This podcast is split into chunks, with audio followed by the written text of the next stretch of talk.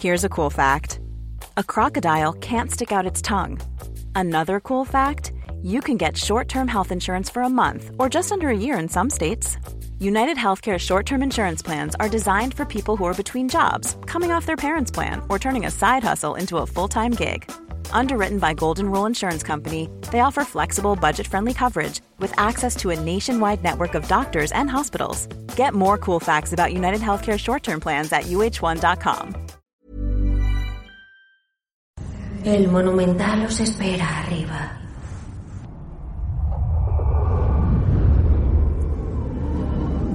El Monumental os contará qué es el Nexo. Muy buenas a todos y bienvenidos a El Nexo, una serie de pequeñas reflexiones sobre la actualidad del videojuego. Y esta semana la actualidad del videojuego está centrada en PlayStation 5. Si tuvimos el otro especial de Xbox la semana pasada, ahora toca centrarse en la nueva máquina de Sony. Yo diría que a día que estoy grabando este programa, ya lleve, debo llevar como más de un mes con la consola, si no me equivoco, y creo que ya me siento más o menos capacitado para poder hablar un poco de ella. Vamos a cambiar un poco el, la manera de hablar de, de, PlayStation 5 con respecto al anterior programa porque se me hizo un poco largo quizá eh, y la verdad es que últimamente no puedo grabar tanto con, con Xbox y, y los comentarios que os pedí. Y esta vez no voy a, no os he pedido comentarios como habréis visto en el Discord, precisamente porque quiero incluir también algunos de los juegos que han salido también de lanzamiento eh, con PlayStation. Y quizá si meto ya todo pues sería un podcast demasiado largo, ¿no? Y, me gustaría hablar de Astros Playroom, me gustaría hablar de ese Sackboy, una aventura lo grande, me gustaría hablar también de Spider-Man Miles Morales, aunque sean unos minutos de cada uno, ¿no? Y a lo mejor si no lo hago ahora, pues no voy a poder hacerlo en el futuro porque la verdad es que el calendario cada vez va apretando más. Tengo también Demon Souls, que evidentemente lo podría meter también en este especial, pero yo creo que Demon Souls, ya lo sabéis, y, más sobre todo con este podcast llamado El Nexo, ¿no? Eh, merece un monográfico aparte. Eh, va a salir también Cyberpunk que poco a poco se va asomando. Me gustaría también cubrir, si es posible, los anuncios de esa, entre comillas, gala de premios eh, de los TGA. Y si pudiera avanzar un poco también con Valhalla, me gustaría también hablar de Assassin's Creed Valhalla. Lo que pasa es que estoy teniendo este, este problema de tearing en Xbox Series X y la verdad es que no me motiva tanto a jugar eh, a la espera de un posible parche que, que arregle este bug gráfico o este efecto gráfico de falta de sincronía vertical, que la verdad es que me resulta uno de los, uno de los más molestos de todos los que puede haber, la verdad. Entonces este es un poco el planteamiento y vamos a empezar un poco con la consola eh, en sí, con qué nos encontramos en la caja, con cómo es la experiencia de eh, navegar el entorno PlayStation 5, cuáles son algunas de las curiosidades que me he ido encontrando a lo largo de las semanas, ¿no? y también hablando un poco del rendimiento y de los juegos. Vamos con ello. Esto es el Nexo. Une el territorio septentrional de Boletaria. No podéis abandonar el Nexo, pero las archipiedras os guiarán a las tierras exteriores.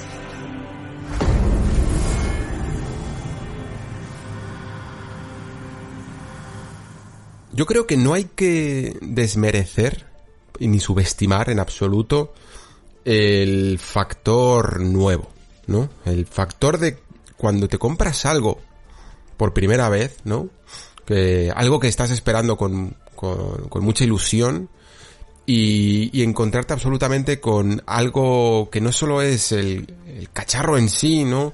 Eh, lo que esperas de él, sino también un, un, ecosistema completamente distinto. Y esto me sucede no solo con las consolas, sino también incluso con, con los móviles. Creo que los móviles, eh, las tablets y tal, pierden también un poco de su encanto, ¿no? Si te compras, yo que sé, el iPhone 12 Max este que acaba de salir, Pro Max, que, que se supone que, vamos, que es el, el, la altísima gama, te gastas más de mil euros en él y en el fondo, el ecosistema de iOS no ha cambiado mucho. A mí es una de las cosas que más me, me parece curioso, ¿no? Eh, todo el mundo parece estar muy abrazado al, a la forma de comportarse el, este ecosistema, ¿no? Y nadie parece querer tener ningún cambio, pero yo creo que, que el intentar mejorar, ¿no? Eh, el intentar no solo ir sobre seguro, sino intentar innovar en todos los ecosistemas, siempre trae al final cosas buenas. Es, es lógico también pensar que con lo nuevo muchas veces pues vienen fallitos, vienen cosas que, que antes tenías y que, y que pueden que, que, haya que tener que rehacer de nuevo y que tengas que esperar hasta que se implementen, ¿no?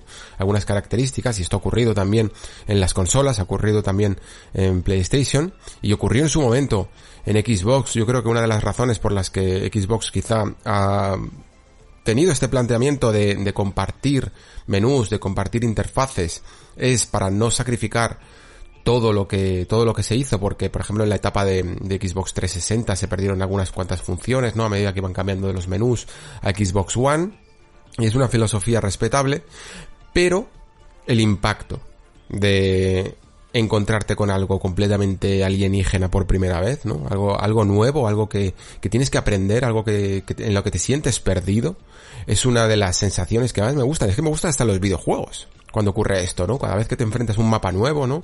Mm, sales un poco de, de una zona, de un nivel conocido y empiezas a, a, investigar otro completamente nuevo, pues tienes esa sensación de descubrimiento total, ¿no? Y es una sensación muy poderosa, por eso la remarco tanto.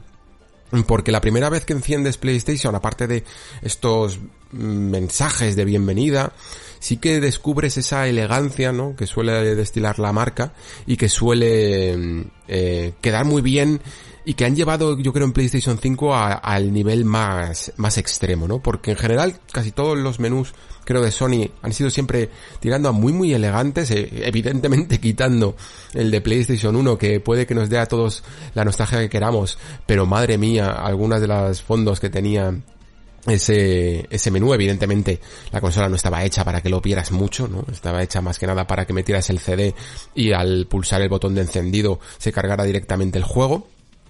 Pero yo creo que a partir de PlayStation 2 se empezó a crear una cierta identidad de, como digo, elegancia, ¿no? Ya, ya ese menú de PlayStation 2, esa interfaz era preciosa.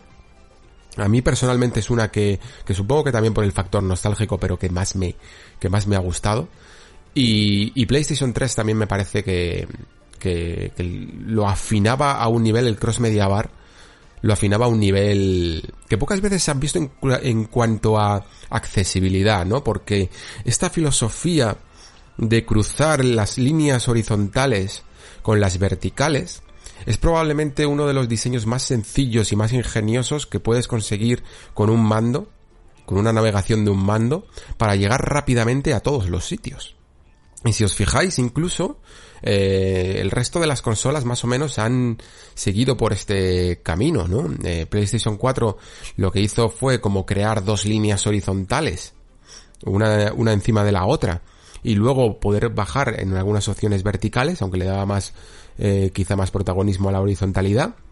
Y hasta el último menú de Xbox, en el fondo, hace un poco lo mismo, ¿no? Le da más presencia a las líneas verticales y luego te vas moviendo en horizontal para seleccionar eh, submenús, ¿no?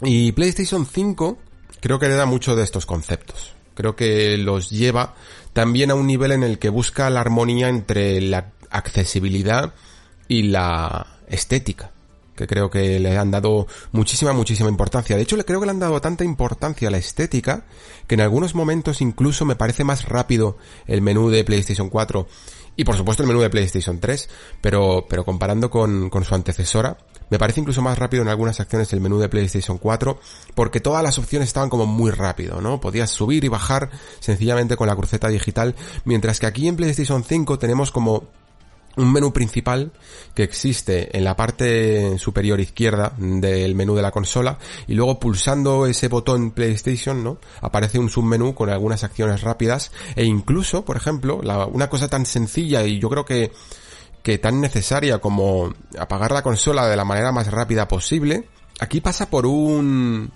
bueno, por un proceso más, ¿no? Por un paso más que tienes que dar, porque no sencillamente pulsando el botón de PlayStation puedes llegar al menú de apagado, sino que tienes que pasar por este submenú, eh, deslizarte completamente hacia la derecha para llegar a las opciones de, encendido y apagado de la consola, ¿no? De suspensión y tal, y entonces ya poder eh, hacerlo.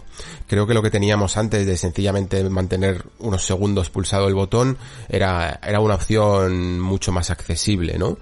Y luego aparte, pues algunas opciones de configuración y de menú pues, y, de, y de perfil, de tu perfil de usuario, quedan relegadas a otro, a otra barrita que está en la parte superior derecha. Entonces al principio, pues acostumbrado un poco al menú de PlayStation 4 puede incluso llegar a costarte un poco más de la cuenta.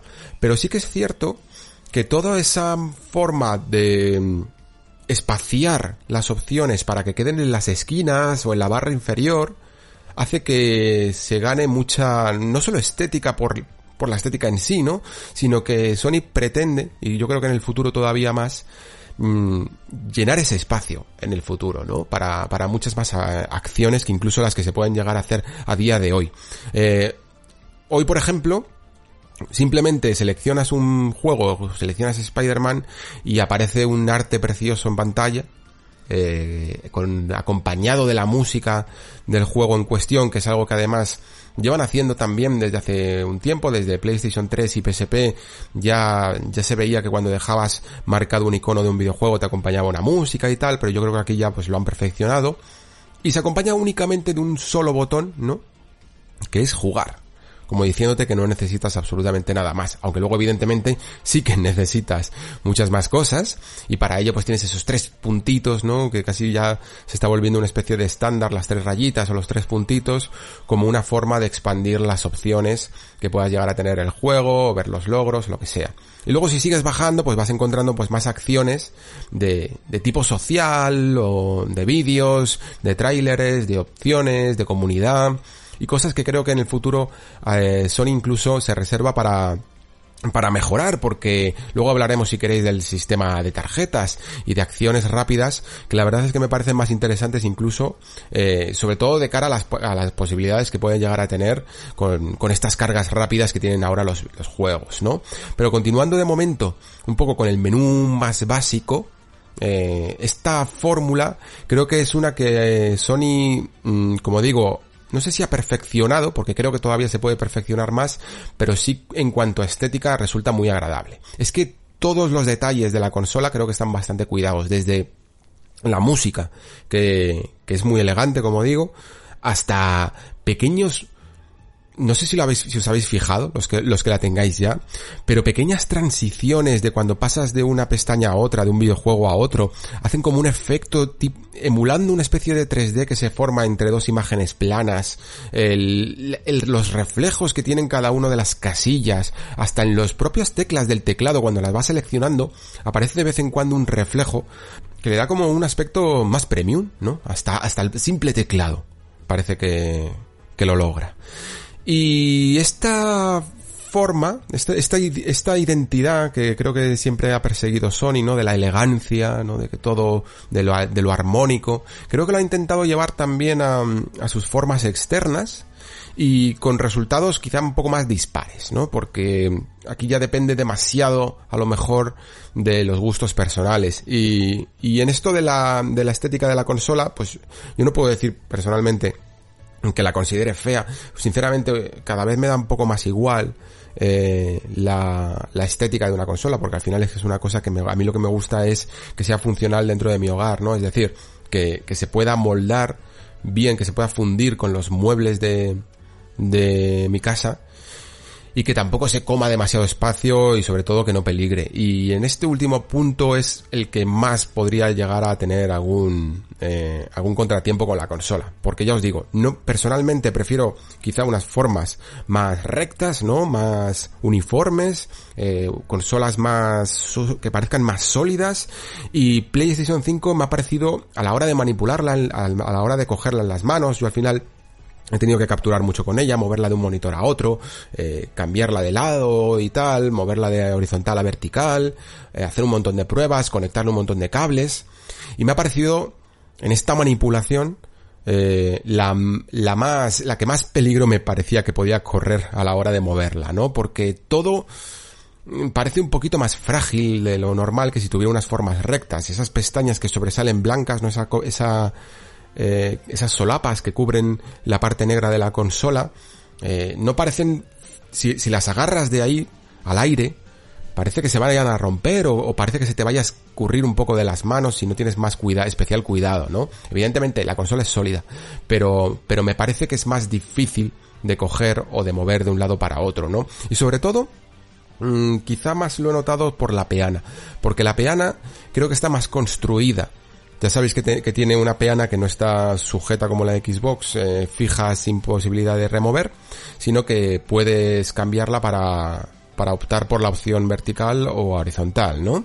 Y, y en la opción vertical se sujeta perfectísimamente porque viene un tornillito que se puede guardar incluso, es muy ingenioso, se puede guardar incluso en la, en la propia peana para sujetarla, pero en la horizontal se fía de dos pestañitas muy muy pequeñas, ¿no? Que se aguantan en un, en un lugar que tiene que ser exactamente el correcto de la solapa blanca, de una de las solapas blancas de la consola para poder sostenerse sin que tiemble, sin que pierda un poco el equilibrio, ¿no? Y esas dos pestañitas, por mucho que tú las encajes, a mí personalmente no sé si es que puede llegar a ser un defecto de, de mi modelo, eh, me lo podéis confirmar los que la tengáis en horizontal, pero algunas veces se me sale de, de, esa pestaña, ¿no? Si la tengo en una superficie en la que en la que puedo engancharla bien y tal y no la voy a mover, está bien, si no la muevo no hay ningún problema, pero una vez que luego ya voy a encajarla en el mueble, ¿no? Y a conectar los cables, eh, veo que se, que se suelta. Sobre todo lo noto porque, por ejemplo, yo tengo que, tengo que capturar mucho, pues cuando enchufo un disco duro por el USB frontal de la consola, en el acto de empujar el USB y de tirar de él, pues he visto que se me ha salido esas pestañas, ¿no?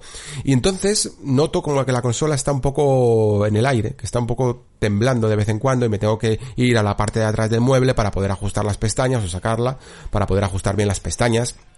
Y personalmente pues me pone un poco nervioso. No me parece el, sencillamente el diseño más eficiente para el tipo de jugador que soy.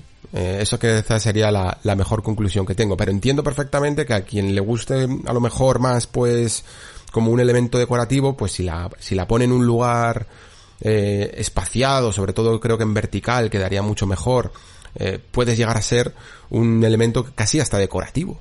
Porque, porque la consola puede lucir, puede lucir muy bien. Evidentemente, eso sí, es la más grande, eh, no solo de la generación, yo diría, sino de la historia de las, de las consolas, ¿no? A lo mejor me estoy eh, olvidando de alguna tipo Panasonic, Jaguar o alguna cosa así, ¿no? No recuerdo exactamente algunos modelos de consola más desconocidos, pero, pero es un buen cacharro. Es un buen cacharro. Si Xbox Series X ya es bastante grande, lo de, lo de PlayStation 5 es para, es para verlo. Eh, sobresale quizá medio palmo a lo mejor de, de lo que es la vertical de Series X.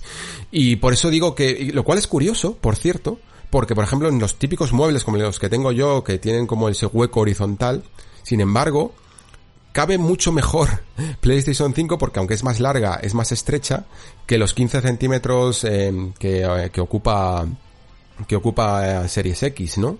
Que me queda casi, vamos, casi no me entra directamente en el mueble tumbada. Y, y de hecho por eso la tengo, la tengo de momento vertical. Estoy intentando ingeniarme qué voy a hacer con ella. Pero lo dicho, es grande y creo que hay una razón detrás de, de ese tamaño y por supuesto tiene que ser sobre todo el, la, correcta ventilación ¿no? y refrigeración de la consola. Ya sabéis que a lo mejor, bueno, en, lo hablaba en el especial de Xbox, que Xbox se ha preocupado también bastante de esto, aunque mm, precisamente no había tenido muchos problemas de, por lo menos de ruido, ¿no? En, ni, casi ninguno de sus modelos, yo diría, más allá evidentemente de, lo que ocurría con el anillo rojo de la muerte en 360 y tal, que eso fue casi, eso bueno, casi no, un defecto de fábrica en, en muchos de sus modelos. Pero, pero había lidiado mucho mejor con esto, seguramente por ese, por ese error que tuvieron la generación pasada. Y sin embargo, con PlayStation eh, les había costado bastante lidiar con el ruido y con, y con ese ventilador que detectaba que la temperatura de la consola subía demasiado, ¿no? y, y, entonces se ponía a funcionar a una mm, super velocidad. Esto, de hecho, no es nuevo en PlayStation 4. Yo tengo una, un modelo FAT, no FAT el original de PlayStation 3, pero sí del de 40 gigas, ¿no? Es decir, no venía esa maravillosa opción de tener el hardware de PlayStation 2 integrado en tu consola, pero, pero tenía el mismo diseño. Y esa consola a día de hoy no puedo utilizarla porque, porque eh, no tiene, bueno, tendría que cambiar la pasta térmica, puedo, utilizarla, pero tendría que cambiar la pasta térmica porque detecta que, que se sobrecalienta demasiado, ¿no? Y entonces el, el ventilador se pone a entre el 80 100% de su capacidad de, velocidad, ¿no? Y eso es un ruido infernal. Yo diría que más que lo que habéis visto vosotros con, con PlayStation 4 o por ejemplo en The Last of Us 2 cuando, cuando vais a ese menú de los modelos, ¿no? Así que, ¿qué tipo de solución parecen haber dado desde la parte técnica de, de Sony con PlayStation?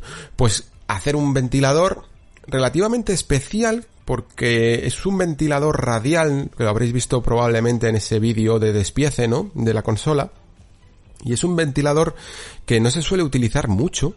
Es como que PlayStation 5 de hecho ha, tirado por por mm, técnicas que no se suelen utilizar en general a la hora de ventilar eh, las, eh, los ordenadores o, las consolas habitualmente, ¿no? Porque se suele tirar más por estas pastas térmicas que comentaba, que son más baratas, aunque, aunque claro, eh, se desgastan más, y luego también por ventiladores axiales, ¿no? Que son como un poco más reducidos, mientras que eh, y, que pueden ser no solo más reducidos, sino incluso más silenciosos.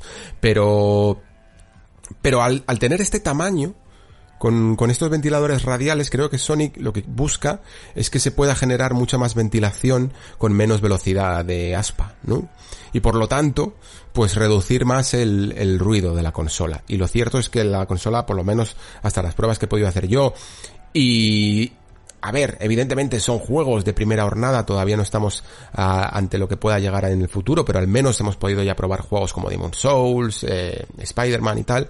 La consola se ha comportado fantásticamente bien. Y aparte de del ventilador, pues la sustitución de la, de la pasta térmica por este metal líquido que ciertamente es complicado de cambiar y de manipular en sí, ¿no? Pero una vez instalado, si no hay ningún problema, pues la verdad es que puede incluso... Mm, corregidme si me equivoco, alargar incluso más la vida de la consola a largo plazo en este aspecto, ¿no? Que lo de la pasta térmica. Yo la pasta térmica, por ejemplo, en PlayStation 3 no lo terminé arreglando porque eh, a un técnico que, que consulté me llegó a decir que, bueno, evidentemente, ¿no? Pero que no se responsabilizaba a la hora de cambiarla de, de que pudiera llegar a haber algún problema, ¿no? Porque aunque no sea del todo, del todo difícil, pero algo un poco de maña tienes que tener, ¿no?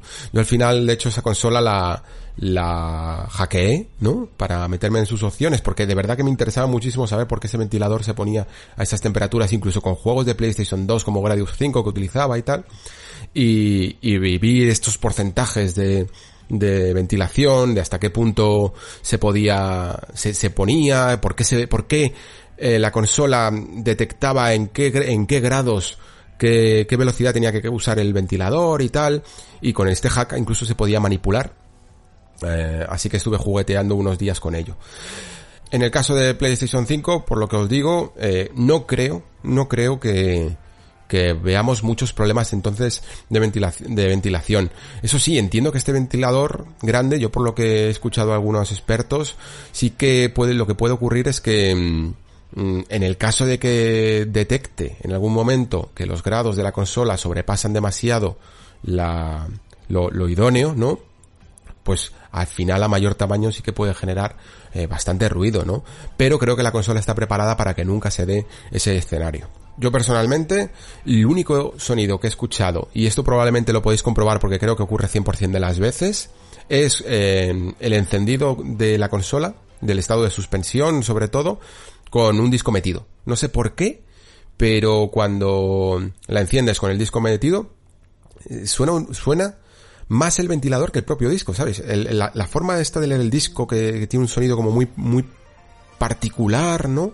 No es ese al que me refiero, parece casi más uno de, de ventilación y no sé exactamente por qué, por qué sucede. Me parece que en PlayStation 4 también sucedía, no, no me hagáis mucho caso. Pero bueno, si alguien, sabe un poco más de esto, que me lo comente. Pero ya veréis que como si sacáis el, disco, la consola de momento se queda completamente silenciosa.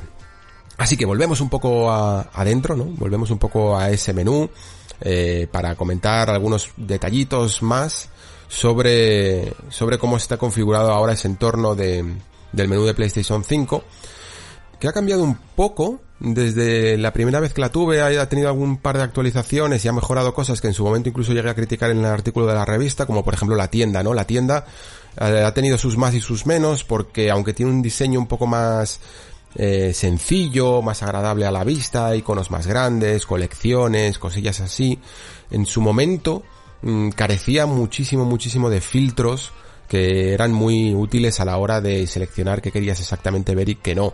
Yo, por ejemplo, que una de las cosas que más puedo llegar a hacer en una tienda es navegar por el abundante catálogo de ofertas, ¿no? Una de las cosas más nerviosas que me pone es comerme 10 páginas de DLCs que no me interesan, ¿no? Y siempre existía ese filtro en el que te decía, no, enséñame juegos, no me enseñes contenido descargable. Y, y ese filtro, por ejemplo, mm, no es la última vez que miré, todavía no estaba. Estaban ya por fin algunos filtros más para, y algunas maneras de ordenar las listas por reciente o por antigüedad o por orden alfabético, etcétera. Eh, también por plataforma, porque hay juegos evidentemente de PlayStation 4, pero ese filtro por lo menos todavía no está. Entonces todavía hay algunos pequeños asperezas que se pueden mejorar en la tienda, ¿no? Pero al menos parece que, que Sony está apostando por un estilo de, no sé cómo llamarlo, de, de seleccionar con cuidado, ¿no? Lo que los ingleses llamarían curate, de seleccionar con cuidado ciertas, no solo ofertas, sino juegos que tienen unas características especiales dependiendo del momento en el que nos encontremos, ¿no? Pues si es Halloween, pues te pueden hacer una selección de juegos de terror y cosillas así. Y, o, o venga, nos ponemos con la moda de superhéroes y aquí tienes los mejores juegos. Parece que hay un poco de, de artesanía ¿no? detrás de algunas de las recomendaciones y eso siempre es bueno para que la gente encuentre mucho mejor los juegos porque esto va a ser muy importante de verdad eh, tener una buena no solo no solo importa tener una buena oferta de juegos sino que con la retrocompatibilidad de anteriores generaciones, mucha gente que se vaya sumando a los videojuegos y tal y que vaya descubriendo eh, cosas del pasado, tiene que aprender a encontrarlas. Y, cualquiera que haya navegado por Netflix, eh, Prime y todos estos catálogos que tienen cientos y cientos de películas, pues eh, sabrá que desde el menú principal es imposible prácticamente acceder a nombres a no ser que sepas que estén ahí y los busques manualmente. Entonces, cada vez es más importante, como por ejemplo hace Filming, que exista esa mano artesanal, ¿no? Ese curator, que, que sepa recomendarte cuáles son esos juegos que has podido perderte, ¿no? O si eres un usuario cada, nuevo, mm, o te has saltado una generación o lo que sea, que puedas encontrarlos. Creo que es muy importante. Y también, evidentemente, pues la biblioteca, ¿no? Porque la biblioteca también se va a acrecentar a medida que vayas comprando juegos y juegos y juegos, tanto digitales como físicos, que también aparecen, ¿no? Y por supuesto también es muy necesario que se vean bien y que tengan sus filtros de qué juegos son de PlayStation 4, qué juegos son de PlayStation 5 mm, y de 3, aunque hay filtro, realmente simplemente es para, para separar aquellos de PlayStation Now que, que, están incorporados porque desaparece toda la base de datos de PlayStation 3 y de PlayStation Vita. Tanto de la Store de, mm, bueno, de la Store de, de PC, ¿no? O de, del explorador de Chrome, eh, como de la consola en sí misma, ¿no? Si tú ahora mismo pones a buscar cualquier juego de Vita o de PlayStation 3, tú pones Motor Storm una de las sagas de más, eh, yo que sé, eh, a lo mejor no icónicas, pero sí reconocibles de PlayStation 3 y no te ofrece ningún resultado. Creo que este, el único eh, resultado que te ofrece es un traje de Little Big Planet o alguna cosa así, no, no estoy seguro. La última vez que lo busqué no, no aparecía. Es un poco triste cuando buscas juegos de Evolution, la verdad. Parece como si Sony mm, sé que no lo ha hecho a posta, pero, pero parece como si Sony de alguna manera hubiera eliminado todo, borrado todo rastro de Evolution Studio porque no aparece nada de Motor Store. En Drive Club también lo había bajado de la tienda y, y no hay forma de, y, no, y, no, hay nada, no hay rastro de, de, ellos, ¿no? Y de todo su trabajo que me parece espléndido, por cierto. Entonces, eh, tenemos un menú que yo creo que es un poco lo que se busca en, en, el, en un salto generacional. Por eso digo que no hay que subestimar la, presencia, ¿no? La, la, importancia que se le debe de dar a, a, estas interfaces, porque sobre todo al principio, cuando tienes pocos juegos, eh, te gusta mucho meterte un poco hasta, hasta la cocina de un menú de este tipo. Y sí que cuando te metes hasta la cocina en el menú de PlayStation 5 encuentras mm, opciones muy, pero que muy interesantes, ¿eh? eh son, veremos a cuáles realmente se utilizan y veremos cuáles se quedan un poco en el tintero. Mm, pero por destacar tengo aquí alguna selección de algunas de las que más me han llamado la atención y, y, se encuentran pues dispersadas un poco por, por todos estos, tanto los menús de configuración como, como ese submenú que comentaba antes, pero que creo que al final todo el mundo va a descubrir, ¿no? Por ejemplo, en, el menú de configuración, que este sí que es prácticamente un calco del que teníamos en PlayStation 4, es muy fácil de, de familiarizarte con él. Sí que encontramos opciones interesantes. Los que estéis más interesados, por ejemplo, que me habéis preguntado muchos, y yo me duele en el alma no poder ser más concreto con esto del audio 3D, pero es que no soy la persona correcta para preguntarle sobre el audio 3D porque no soy muy conocedor de ello, eh, no soy muy bueno a la hora de detectar cambios en los espectros sonoros y por lo tanto me, me cuesta mojarme a la hora de, de hablaros de, de si esto se nota, de si no se nota, de cómo se nota. Os voy a intentar dar ahora algunos pinceladas, pero siempre, por favor, preguntad a alguien capacitado, ¿vale? No a mí. Eh, hay un, hay una opción en la configuración de sonido en el que tienes la opción de configurar tu espectro auditivo en base a la altura de una especie de gotas de agua o de un chorro que, que cae, ¿no? Y, y, que puedes subir a niveles más uno, más dos, más tres o bajar a menos uno, menos dos para que lo notes, ¿no? Como a la altura media de tu oído. Y esto pues hará que eh, esa esfera sonora que se va a, a, formar en los juegos que tengan capacidades de audio 3D, pues esté mucho mejor con tu espectro auditivo. Lo que ocurre es que aunque yo noto este sonido, esta, diferencia de alturas en, en, el sonido de estas gotas, no me parece para nada tan espectacular. Creo que era algo de lo que yo me esperaba muchísimo y de momento no lo he notado. Y con todo el mundo que he preguntado, cada uno me da una versión muy distinta. Y eso significa, cuando a mí me dan tantas versiones distintas, eh, no sé, no puedo sacar ninguna conclusión en, claro. Hay gente que le flipa, ya simplemente esto del, esto en el menú, hay gente que, que ve muy, que, que, que diferencia muy bien el, el, audio 3D en los juegos y lo nota un montón. Gente que no lo nota, que me está diciendo que no es tan impresionante. Mi conclusión personal, por ejemplo, os diría, siempre hablando de, de opción de, de, cascos, unos cascos que tengo que son unos Sennheiser en, de gama media alta en teoría, porque me costaron como sus 200 pavos o 150, ¿no? Es que se nota un poco, ¿vale?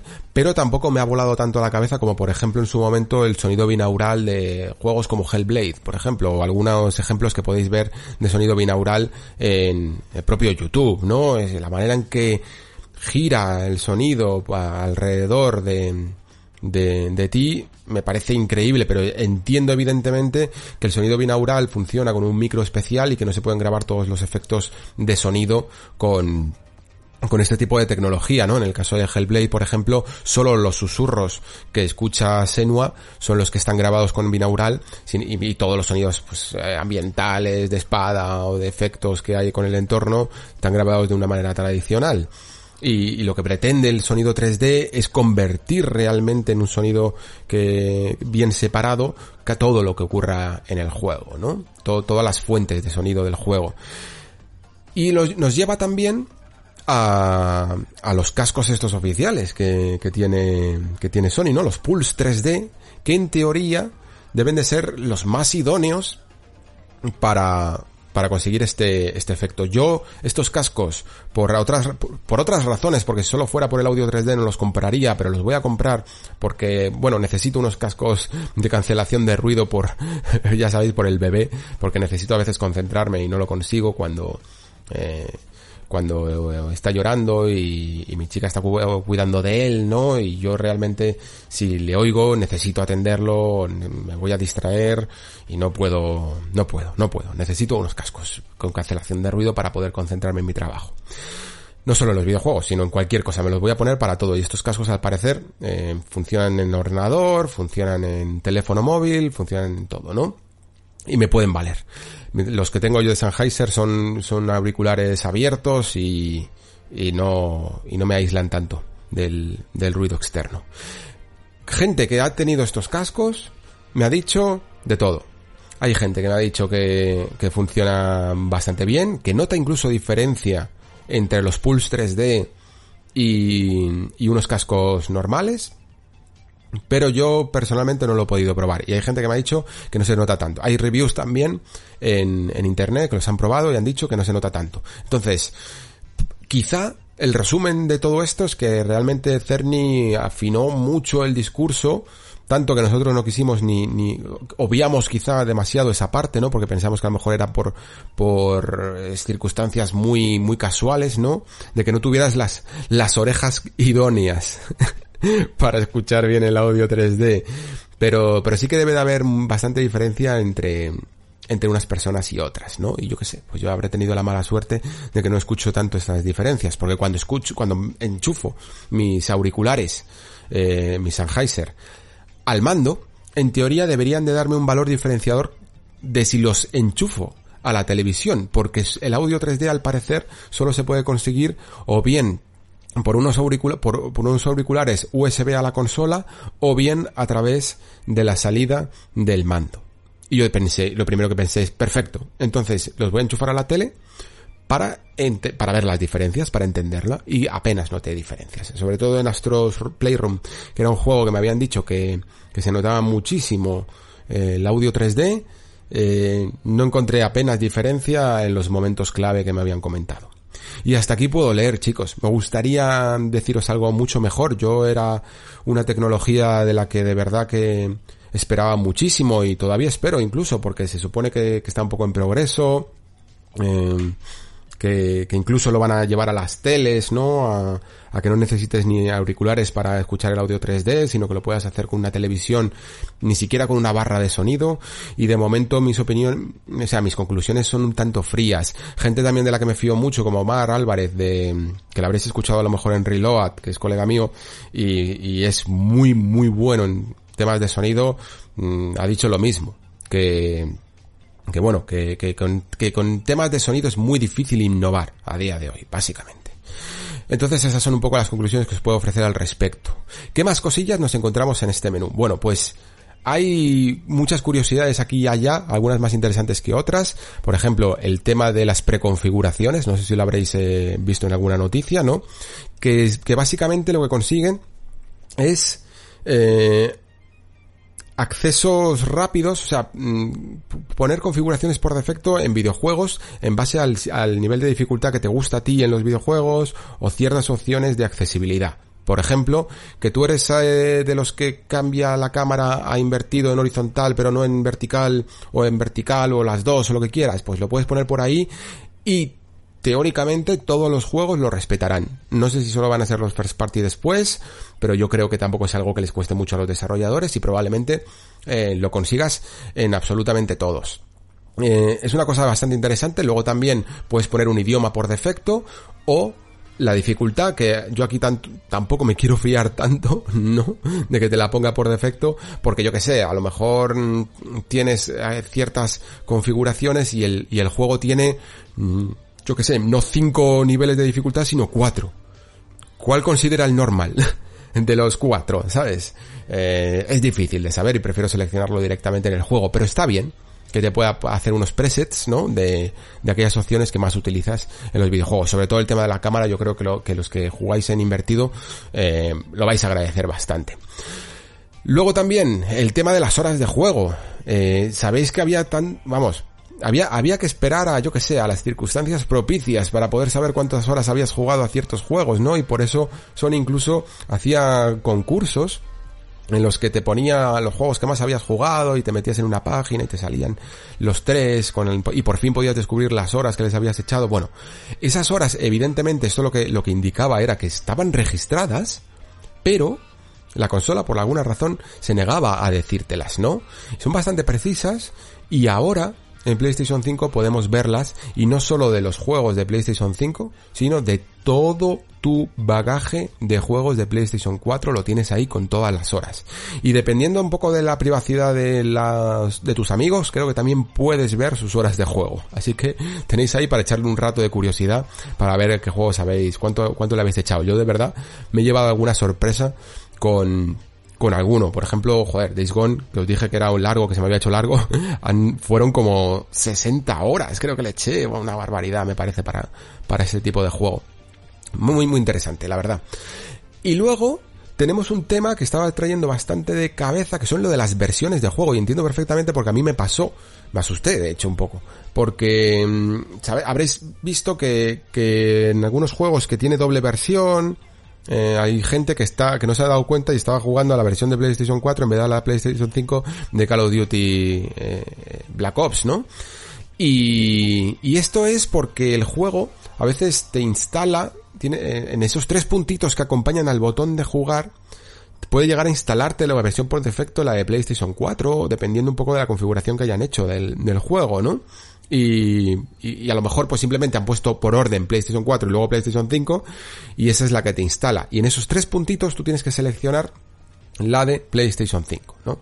Y, y la otra se, se puede llegar a quedar sin instalar o puedes instalar las dos, por ejemplo en el caso de, de Spider-Man, porque esto es bien curioso. Spider-Man Remastered se llama Remastered y se podría considerar casi como si tuviera su cajita propia si tú instalas Spider-Man de PlayStation 4.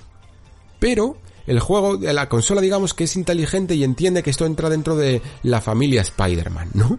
Y por lo tanto, si tú instalas Spider-Man Remastered y Spider-Man de PlayStation 4, no te hace dos casillas en el menú, sino que te las a una, a un, a, un solo recuadro, ¿no?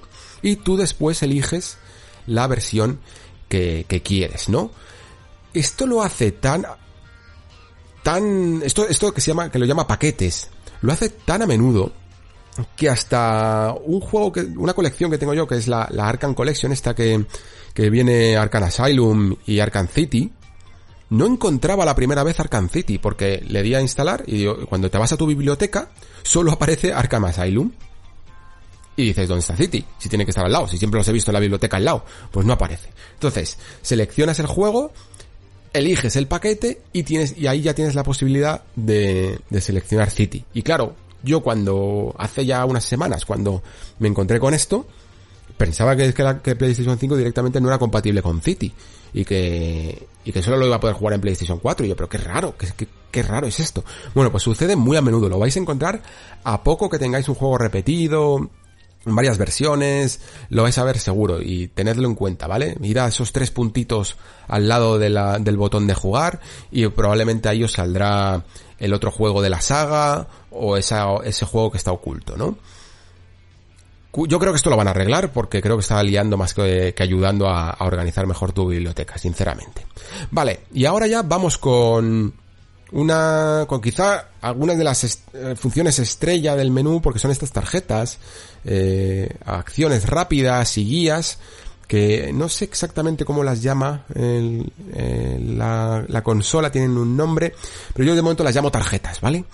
Y básicamente cuando pulsas el botón PlayStation, tanto en, en, el menú de la consola, pero sobre todo en, dentro de los juegos, aparecen como un menú contextual en base al lugar que te encuentres en el videojuego. Si por ejemplo estás jugando a Little Big, oh, a Little Big Planet, a Sackboy una aventura a lo grande, pues dependiendo del menú donde estés, o en Demon Souls, dependiendo del mundo de los cinco mundos en los que te encuentres y de, y de qué parte de ellos, te aparecerán unas opciones u otras, ¿no?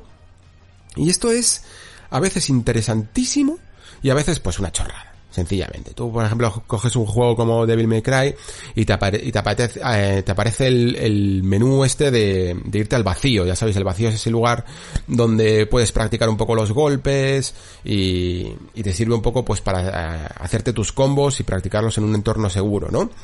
Pues aparece la tarjeta del vacío, tú le das y el juego solo, sin que tú hagas nada, empieza a navegar por los menús y se va, y se va allí, y tú, pues vale, pues ok, pues es una especie de, de acceso rápido. No es instantáneo en este caso de, de Devil May Cry, pero sí lo es en otros juegos, como por ejemplo Miles Morales. Y prestas atención porque esto es interesantísimo. Si tú, por ejemplo, tienes una prueba de estas que hay en, ya sabéis, en Spider-Man hay algunas pruebas que te cronometra un poco, por ejemplo, con cuánto tardas en limpiar una zona de sigilo o una carrera eh, lanzando telarañas, ¿no? Y tienes una prueba que todavía no has hecho. Pues hasta ahora había dos maneras de acceder a la prueba. O ibas manualmente con Spider-Man balanceándote con telarañas por la ciudad hasta llegar al punto exacto, ¿no? O incluso en algunos casos mmm, tenías un viaje rápido, cercano, o, o, incluso en la prueba, pero tenías que después ir al punto a activar la prueba, ¿no? A esa eh, halo de ese halo rojo, ese halo verde que marca exactamente dónde tienes que activar la prueba y entrar dentro de la prueba y entonces te sale el contador de 3, 2, 1 y empieza, ¿no? Vale. Pues tú le das al botón de PlayStation y aparece ahí tu prueba de sigilo. Le, da, le, das el botón cuadrado para jugar, le das a jugar, instantáneamente el juego empieza en, en la prueba a 3, 2, 1 ni siquiera te deja en el tejadito al lado del icono para que, para que le des activar. No, entras dentro de la prueba. Y esto es un ahorrador de tiempo importante, ¿eh? sobre todo para los que os mole hacer trofeos y tal y queráis ir un poco más rápido y todo esto. A mí me parece me parece genial. Creo que si nos acostumbramos un poco a ello, la verdad, puede ser puede ser bastante útil.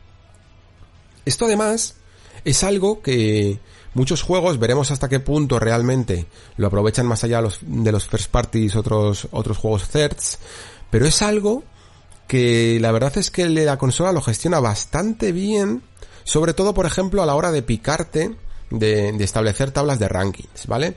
Dos ejemplos fáciles son Sackboy, una aventura algo grande, o Astros Playroom, que tienen pruebas, desafíos, ¿no? Los típicos desafíos de carreras eh, por tiempo, en los que tienes que, en los que dejas una, en una tabla de puntuación tu ranking mundial y tu ranking con amigos y no sé qué. Entonces tú estás jugando a Demon Souls y como me ha pasado a mí, y de repente recibes una notificación en la parte superior derecha de la pantalla que te dice, Sackboy, eh, tu amigo tal te ha superado en esta prueba. Mm, ¿Qué quieres hacer? Y le das al botón de, de PlayStation, te despliega la opción, ¿no? Y, y, y aparece un poco más eh, desglosado la información de quién te ha, quién te ha superado, eh, por cuánto, en qué puesto te han dejado en el ranking mundial y aparece un botón que pone jugar directamente. Y tú, si le das a jugar, ya no, solo no, solo es que te arranque el juego por ti, sino que te mete directamente, no solo en el, en, el mundo de, en el minimapa de Sackboy, sino que te mete en la prueba desde otro juego te mete directamente en la prueba para empezar a jugar. Y es un poco quizá ese, ese impulso que necesita eh, aquel que se pique un poco por, por los récords para que, para que lo vuelva a intentar, ¿no? Eh, creo que es algo que, que agradecerán mucho porque es bastante lógico que si no te metes en ese juego, que si ya lo has cerrado, pues que probablemente no vayas a mirar a ver si alguien te ha superado en, en esa, en esa prueba en concreto, ¿no? no es, y, y, por lo tanto, pues no lo vuelves a intentar. De hecho, Drive Club, que es un juego que hacía muy muy bien todos los piques con, con amigos, yo me piqué muchísimo con alguna gente que tenía agregada en, en la PSN, de, de superarnos una y otra vez. De, mira, te he sacado dos segundos, toma, dos segundos, porque, porque lo hacía muy bien el juego para, para indicarte exactamente esto. Y en general, PlayStation, no el juego en concreto, sino la propia interfaz te avisa muchísimo de esto. Claro, el truco funciona mucho mejor y esto, ojo, porque también creo que es importante para que decidáis un poco qué versión del juego o qué versión de la consola compráis. Funciona sobre todo bien si tienes el juego digital. evidentemente. Porque si tú estás jugando a Demon Souls y, y te, te, te, mandan el mensaje que he dicho de Sackboy y la notificación y, y, le das a jugar y te dice, vale, sí, jugar, pero inserta el disco. Evidentemente te puede romper el, te puede cortar el rollo, ¿no? Te puede romper el ritmo y funciona muchísimo, muchísimo mejor cuando tienes directamente la versión digital. Tenedlo en cuenta si os mola, simplemente, este, este tipo de cosas. Tiene su lado malo, ¿vale? Yo en, en Demon Souls me estaba poniendo muy nervioso las notificaciones. En general, es algo que me pasa a mí. Casi todas las configuraciones, de, casi todas las notificaciones de, de los teléfonos, eh, las quito en la configuración. Eh, digo que no me molestéis y, y dejo las más eh, imprescindibles, ¿no? Porque odio que el teléfono me distraiga con notificaciones de mierda, sinceramente. Y algunas veces es un poco pesadito de más este mensaje de las notificaciones. Ha llegado a estar, pues yo que sé, dando por saco cada 20 minutos o cada media hora y sobre todo muchas veces cuando estás en Demon Souls, sinceramente no te apetece que te molesten. Por lo tanto, hay una opción que, que puedes activar que pone no molestar, ¿vale? Y en teoría te la activa te la activa hasta el final del día, ¿no? O hasta el final, hasta que apagues la consola lo cual es bastante útil, pero yo creo, mm, sinceramente, porque tampoco soy ahora, y no tengo tiempo mucho para picarme ya con, con tablas de rankings, ¿vale? Es muy probable que termine desactivándola en la configuración de la consola, porque me gusta mucho sumergirme en el juego, por decirlo así, y no, y ya bastante tengo con las notificaciones del móvil como para que mm, me aparezcan en, en, en la consola también, ¿vale? Pero entiendo que es una opción muy interesante y muy atractiva y muy bien hecha, sobre todo, ¿no? Para aquel que le mole esto. Aparte, ya sabéis, las guías, ¿no? Eh, estas guías te permiten, digamos que también de manera contextualizada, dependiendo del nivel en el que te encuentres, darte algunos consejos o darte algunas pistas o solucionarte alguna papeleta para conseguir un coleccionable que se te escapa. En el caso de Sackboy, por ejemplo, se amolda, entiendo que lo pusieran este ejemplo porque se amolda francamente bien, o, Astros Playroom, que son juegos que tienen siempre un secretito, no sabes exactamente dónde puede estar, y te sale un vídeo, te lo puedes eh, eh, adjuntar a la pantalla o ponértelo como quieras y funciona súper súper bien, ¿no? ¿Qué pasa? Que hay otros juegos que nos amoldan también a esto. Y uno, por ejemplo, puede llegar a ser Demon Souls. Demon Souls, no esperéis que con estas ayudas realmente te vayan a explicar exactamente cómo, cómo manipular las tendencias de mm, blanco puro a, negro puro exactamente en qué momento para conseguir abrir una puerta que antes no estaba o conseguir un, un desbloquear un pasaje que antes estaba roto y cosas así que suceden en Demon Souls y que son demasiado técnicas o demasiado complicadas para que te las explique una, una descripción de tres líneas o incluso un pequeño vídeo de 20 segundos. Os vais a seguir teniendo que ir a wikis y guías que para eso están y que para eso se lo han trabajado mucho las comunidades. En Demon Souls muchas veces tampoco te van a solucionar como vencer a un jefe. Muchas veces suelen ser pequeños consejos de mira bien aquí, eh, aprovecha que por aquí, que en este puente tienes que ir por debajo para que el dragón no te eche fuego, cosillas así, ¿sabes? Que son ultra básicas y que probablemente vas a descubrir por tu propia cuenta. En algunos casos a lo mejor te puede ayudar, ¿eh? Ojo. Pero, pero en general, en general no, no, no te van a servir para mucho en este, en este tipo de juegos. Están muy bien, ya os digo, para, bueno, pues para algunos juegos como Sackboy o cosillas así de coleccionables, que sinceramente si no te apetece en ese momento, porque puede ser un poco engorroso irte a la aplicación de YouTube de la consola o del móvil, que lo ves ahí pequeñito y tal, eh, está muy bien, porque puede ser un, un atajo muy fácil. Y creo que esta palabra es la clave, yo creo, de todo lo que he ido comentando sobre el menú, ¿no? Atajar ciertas acciones para que un menú de la consola no parezca algo obsoleto que sencillamente se dedica a jugar y ya está, ¿no? Eh, en el caso tanto de Xbox como Play, son consolas que tienen una filosofía muy distinta a, por ejemplo, Nintendo Switch, que yo creo que se centra en no pierdas el, tiempo con mierdas y solo juega. Eh, a ellos les gusta ofrecerte mucha variedad en cuanto a sus opciones y para muchos perfiles de jugadores, ya habréis visto por ejemplo en Xbox que te pone también un side by side con, mira, todo esto son los progresos de tus logros, te los pongo aquí en el lado, en la columna de la izquierda y los vas viendo en tiempo real a medida que los vas cumpliendo y tal. Hay muchos perfiles en estas consolas y le dan muchas opciones. Y entiendo eh, perfectamente que, por ejemplo en este caso con, PlayStation 5 se hayan centrado en un, en atajar muchas de estas opciones y sobre todo en esa rapidez que es un poco la, bandera que, han erguido en, en Sony, ¿no? La, la rapidez de su disco y la rapidez de sus opciones. Santos, magos y todo tipo de sabios vigilan cada rincón del nexo. En este santuario rejuvenecedor, los matademonios pueden descansar tranquilos. Debo contribuir como pueda. Estamos en deuda con nuestros defensores.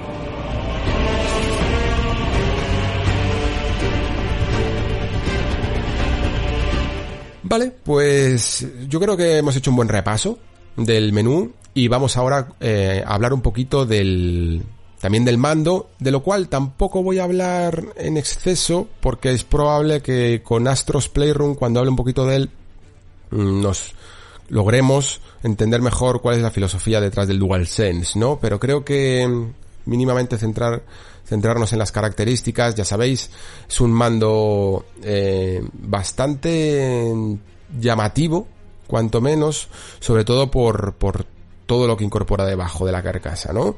Eh, estéticamente también sigue con las mismas líneas que, que la consola.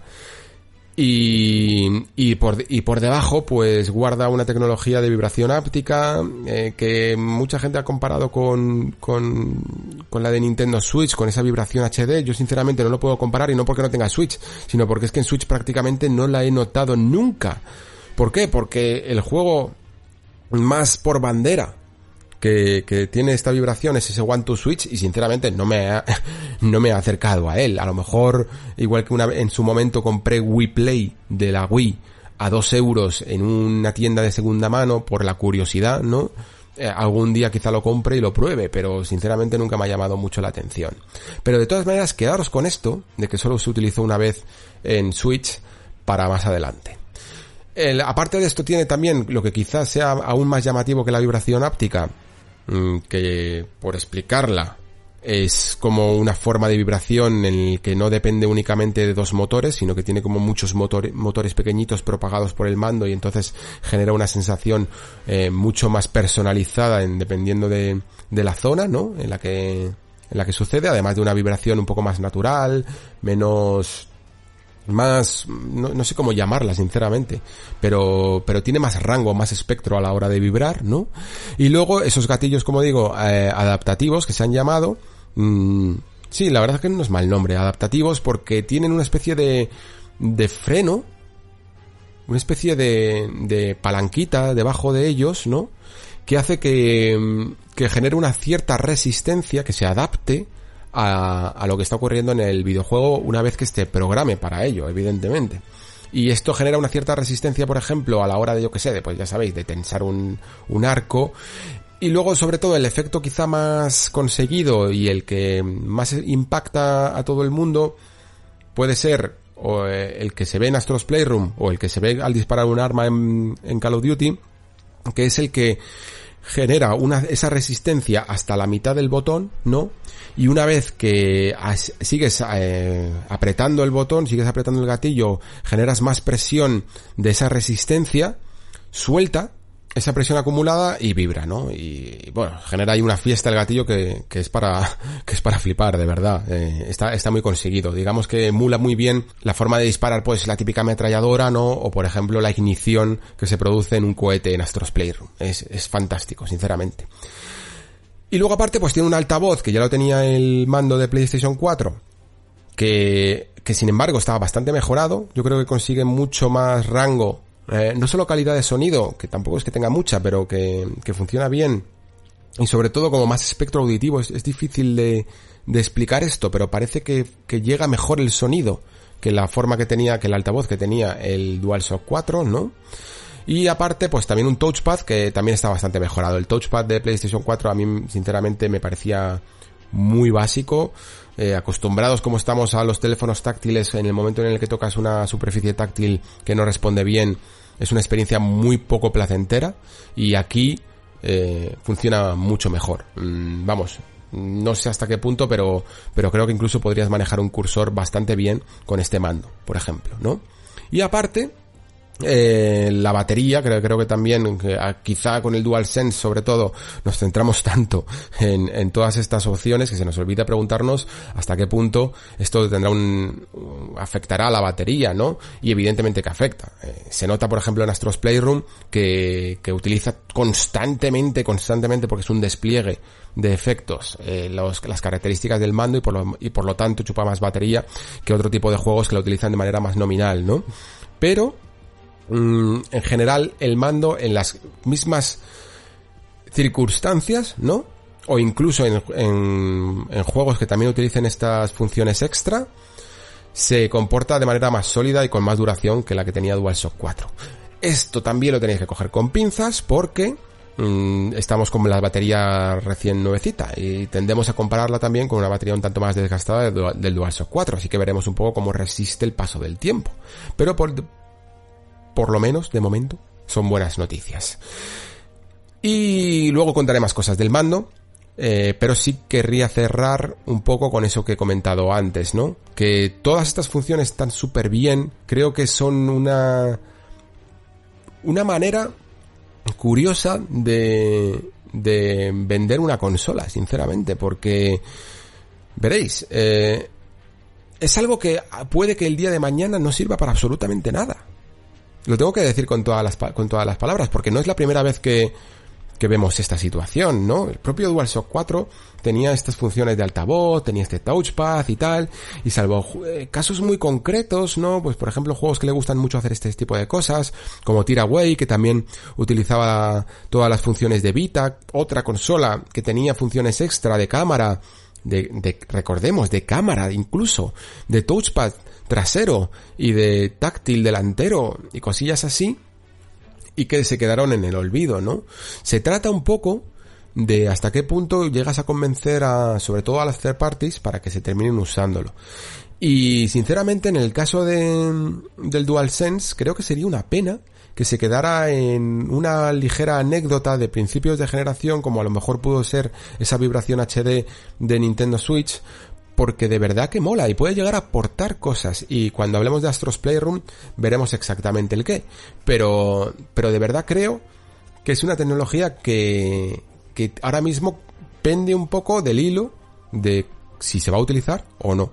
Y sin embargo, tiene la suficiente relevancia, sobre todo ahora, al principio de la generación, cuando se supone que también que una de tus tareas como compañía es vender consolas, que todo el mundo está hablando de ella, ¿no? Y que probablemente si tú te compras una PlayStation 5 y, y traes a alguien a jugar a tu casa, Puede que al principio incluso tampoco le dé tiempo mucho a, flipar con los gráficos porque, porque son juegos de primera jornada, ¿no? Y, y, se nota, aún así, ahora hablaremos de ello, pero eh, esa persona puede estar más acostumbrada, ¿no? A ver, a ver ese tipo de cambios generacionales.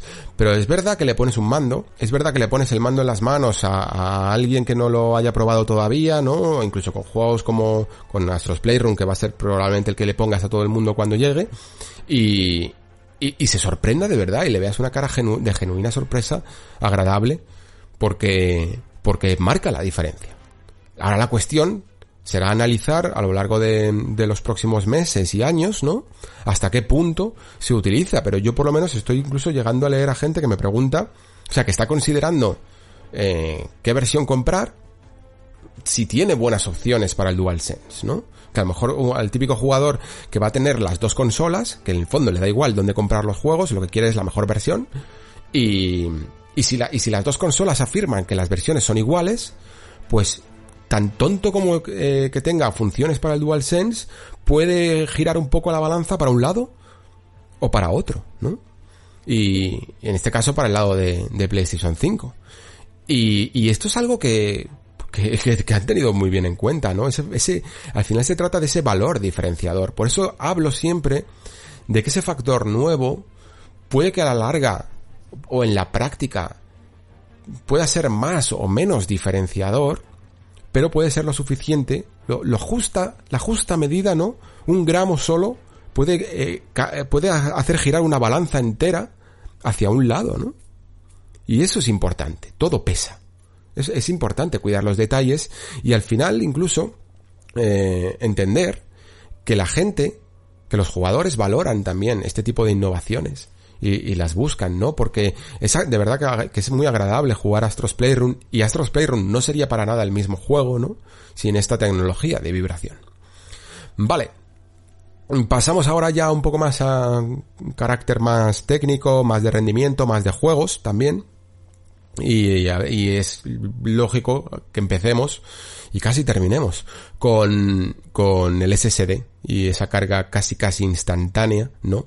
De, de los juegos que, que tanto ha mm, puesto quizá también por bandera Sony Marcerni con un disco duro que sinceramente entiendo que, y cuando lo pruebas, que asombre, porque mm, los números ya los dijimos, ¿no? 5,5 eh, gigabytes por segundo, una tecnología que a día de hoy hay pocos pocos SSD que estén preparados, pocos... Voy a intentar acostumbrarme a decir discos sólidos, porque odio decir SSD. se me traba ahí, sobre todo cuando vienes de un S, ya, eh, se me traba. Así que estos discos sólidos son, son muy, muy inusuales todavía en la informática, ¿no? Poco a poco seguro que los veremos eh, más en abundancia y, por supuesto hasta mejores. Veremos si estos mejores, que es algo que anticipaba en el programa de Xbox, veremos si se les puede añadir mejores discos de los que ya tienen a, a, las consolas. Entiendo que sí, porque, porque bueno, PlayStation 4 ya se, ya se podía abrir, por ejemplo, para cambiar el disco interno por uno, por uno, por un disco sólido, ¿no? Y mejoraba, de hecho, la carga de los juegos. Así que es también lógico comprender que si nos movemos en el mismo entorno PCI Express 4.0, eh, velocidades extra más allá de incluso de los 5,5 GB por segundo, si es que se puede, que yo creo que sí, por lo que miré de, hasta qué punto, hasta qué velocidad puede abarcar este entorno, ¿no? Pues esta, esta arquitectura, podremos llegar a, a, ver velocidades de 6, 7 GB por segundo. Más adelante, también habrá que pagar por ellas. Pero, pero vamos, que la conclusión es que si los discos, si los juegos cargan rápido, puede que en el futuro incluso carguen aún más rápido. Y, y eso significa evidentemente que hay margen de mejora, ¿eh? Em, un juego como Spider-Man carga prácticamente instantáneo, pero yo entiendo que a la larga, eh, esto no va a ser tan fácil de conseguir a medida que los materiales sean más pesados, eh, que haya que hacer más trucos para mandar y, eh, información de entrada y salida a la consola y no va a ser todos tan tan tan instantáneos como por ejemplo eh, el caso de Spider-Man, ¿no? Un caso que creo que es muy bueno de analizar porque tiene un poquito de truco, veréis. Mm, no, ni siquiera, no creo que sea problema de la consola, ¿vale? Pero es un poco problemas también casi legales. El, juego, habréis visto probablemente ese vídeo en el que tú ves como el usuario cierra el juego, le da al botón de opciones, le da a cerrar el juego, ¿no? Como en plan, como la prueba de que está, está completamente cerrado y que lo va a iniciar de cero, ¿no? Y que el juego carga, vamos, en dos segundos aparece ahí el menú y en un segundo más apareces ya en la ciudad y es todo completamente instantáneo. Lo que pasa es que si tú reinicias la consola, eh, te das cuenta de que el juego se ha ahorrado un proceso en todo esto, ¿no? En toda esta carga. Y ese proceso son los logos. los logos siempre aparecen cuando arrancas un juego desde cero. Y en este vídeo, lo podéis ir a comprobar si queréis en, en YouTube de toda la gente que lo haya grabado, en este vídeo no veréis logos. Logos que además son insaltables. ¿Por qué? Porque la consola de alguna manera entiende que estos logos ya los has visto y aunque cierres el juego, te hace una especie de su propio, eh, entre comillas, quick resume, ¿no? De en plan, ya puedes saltártelos, ya puedes empezar aquí, ¿no? Pero si reinicias la consola tienes que pasar por el logo de PlayStation Studios, el logo de Marvel, el logo de Insomniac, la, el texto legal y entonces ya aparece el menú y luego ya puedes continuar y ya tienes tu, velocidad rápida. Es un detallito, pero tenedlo en cuenta, ¿vale? Porque hay que decirlo todo. Y, y aún así, el juego es increíblemente rápido, pero increíblemente rápido. Eh, ya no solo en, la carga inicial, sino en los viajes rápidos son instantáneos, de verdad. No aparece pantalla de carga. Mm, y luego sí que es verdad que hay otros juegos mm, que yo, eh, yo he probado como, como el propio Devil May Cry, ¿no? O Demon Souls incluso, que sí que tienen carga. Es cortita, pero tienen carga. Por ejemplo, Demon Souls, eh, el, ese que visteis en, en la, en el vídeo que se veía el tutorial y pasaba de, de una hoguera, entre comillas, ¿vale? De, un, de una de estas piedras, de estas archipiedras a, a otra en el tutorial hay una niebla pequeña, ¿no? Se, se, espesa la pantalla y enseguida, instantáneamente casi, aparece en el otro lado. Bueno, eso es porque es el tutorial, ¿vale? Pero cuando tú arrancas el viaje desde una archipiedra del Nexo, mmm, hay que esperar esa, en esa niebla densa que aparece, hay que esperar pues unos segundos, ¿vale? Mm, es poquísimo tiempo, de verdad, eso, eso no se le puede quitar el mérito en absoluto. Es poquísimo tiempo, eh, yo tengo esa costumbre que, que se está convirtiendo en meme, ¿no? de mirar el móvil y se me está quitando ya, porque se me, está creando otra peor, que es que los juegos de, de, las anteriores generaciones acuso todavía más las esperas y las cargas, me pone ya de los nervios. Algo que antes no prestaba ninguna atención, yo la verdad es que era bastante paciente con las cargas, ahora es como en plan, todavía estás cargando, por favor, o sea, me pone, me pone muy nervioso ahora. Y sin embargo sí que tenía la costumbre de echar la mano al móvil, mirar Twitter o lo que sea, o mirar el Discord, y, y, esperar a que el juego cargue hasta el punto de que muchas veces, que fijaos cómo es la psicología un poco de todo esto. A mí me ha, pasado muchas veces que en medio de una carga eh, me he puesto a mirar Twitter, me he puesto a mirar el Discord, alguna de vuestras conversaciones y me he quedado enganchado a esa conversación, ¿no? Y he dejado el juego, pues, donde termina la carga, al final 20 minutos. Y a lo mejor en el teléfono me he quedado esos 20 minutos mirando qué ha ocurrido porque me ha interesado un tema en concreto, me he puesto a leer un artículo, me he puesto a contestaros o cualquier historia, ¿no? El mundo actual se rebate en una lucha incesante por tu atención. Pero brutal, de verdad. Todo, todo, todo pugna por conseguir tu atención. Y la eliminación de las cargas es una de las victorias de los videojuegos en, en esto de competir por la atención de, del jugador en este caso. Porque todo lo que sea seguir con tu juego, ¿no?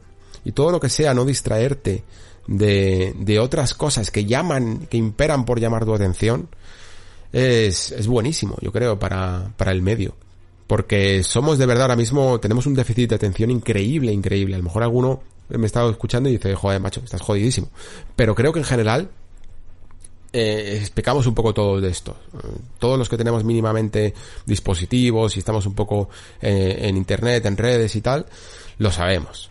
Que al final, por mucho que nos quejemos, eh, todo, todo compite por llamar tu atención. No es casualidad, por muy coñazo que sea, no es casualidad que, que las, que por ejemplo Netflix te autorreproduzca tráileres o capítulos nada más terminar lo que estás viendo o incluso ya estás en el menú de Netflix, ¿no? Y, y, y rápidamente te está reproduciendo con sonido lo que, lo que has marcado, que, que, que ni siquiera quieres leer la, la, la, descripción, simplemente estás mirando a tu alrededor, ¿no? Y no te deja mirar a tu alrededor para, para reproducirte eso. Y eso hace que digas tú, mierda, tengo que saltar otra casilla para que no me reproduzca esto. Y ya te estás moviendo. Ya estás todo el rato revisando el menú para, para que no pares, para que no pares, para que no te salga ese vídeo. Entonces es una elección entre moverte, como si el suelo fuera lava, ¿no? Entre moverte todo el rato por el menú o verte ese, ese tráiler, pero estás todo el rato en el ecosistema. No, no puedes distraerte la atención a lo que está ocurriendo fuera de la aplicación de Netflix. Eso os juro que está mm, estudiado, tal cual, que sea así. Precisamente para demandar constantemente tu interacción y tu atención con el menú de Netflix.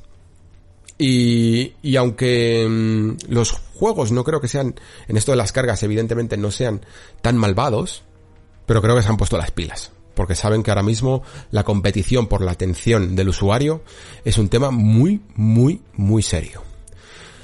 Entonces tenemos cargas muy, muy, muy instantáneas, la verdad. Eh, es muy agradable. Eh, jugar a estas, a estas velocidades. Y luego también, pues lo que comenté un poco en, en el especial de Xbox. Entiendo que a lo mejor a algunos de vosotros, si no, si os interesa más una consola o la otra, no, no escuchéis el otro especial, pero la verdad es que creo que para todo lo que quiero decir, me apoyo mucho en los dos programas, ¿vale? Porque, por ejemplo, en el de Xbox, os animo a los que no lo hayáis escuchado a, hacerlo, porque ahí ya comento mucho de lo que creo que es que diferencia el 4K que vamos a ver esta generación del que del que tuvimos con las consolas con, con PlayStation 4 Pro y One X, ¿no? Eh, y no quiero volver a repetirlo, entonces os animo un poco a que, a que ahí veáis un poco la, la una, algunos de los grandes avances que vamos a ver a, en términos gráficos con, con los videojuegos a lo largo de la generación.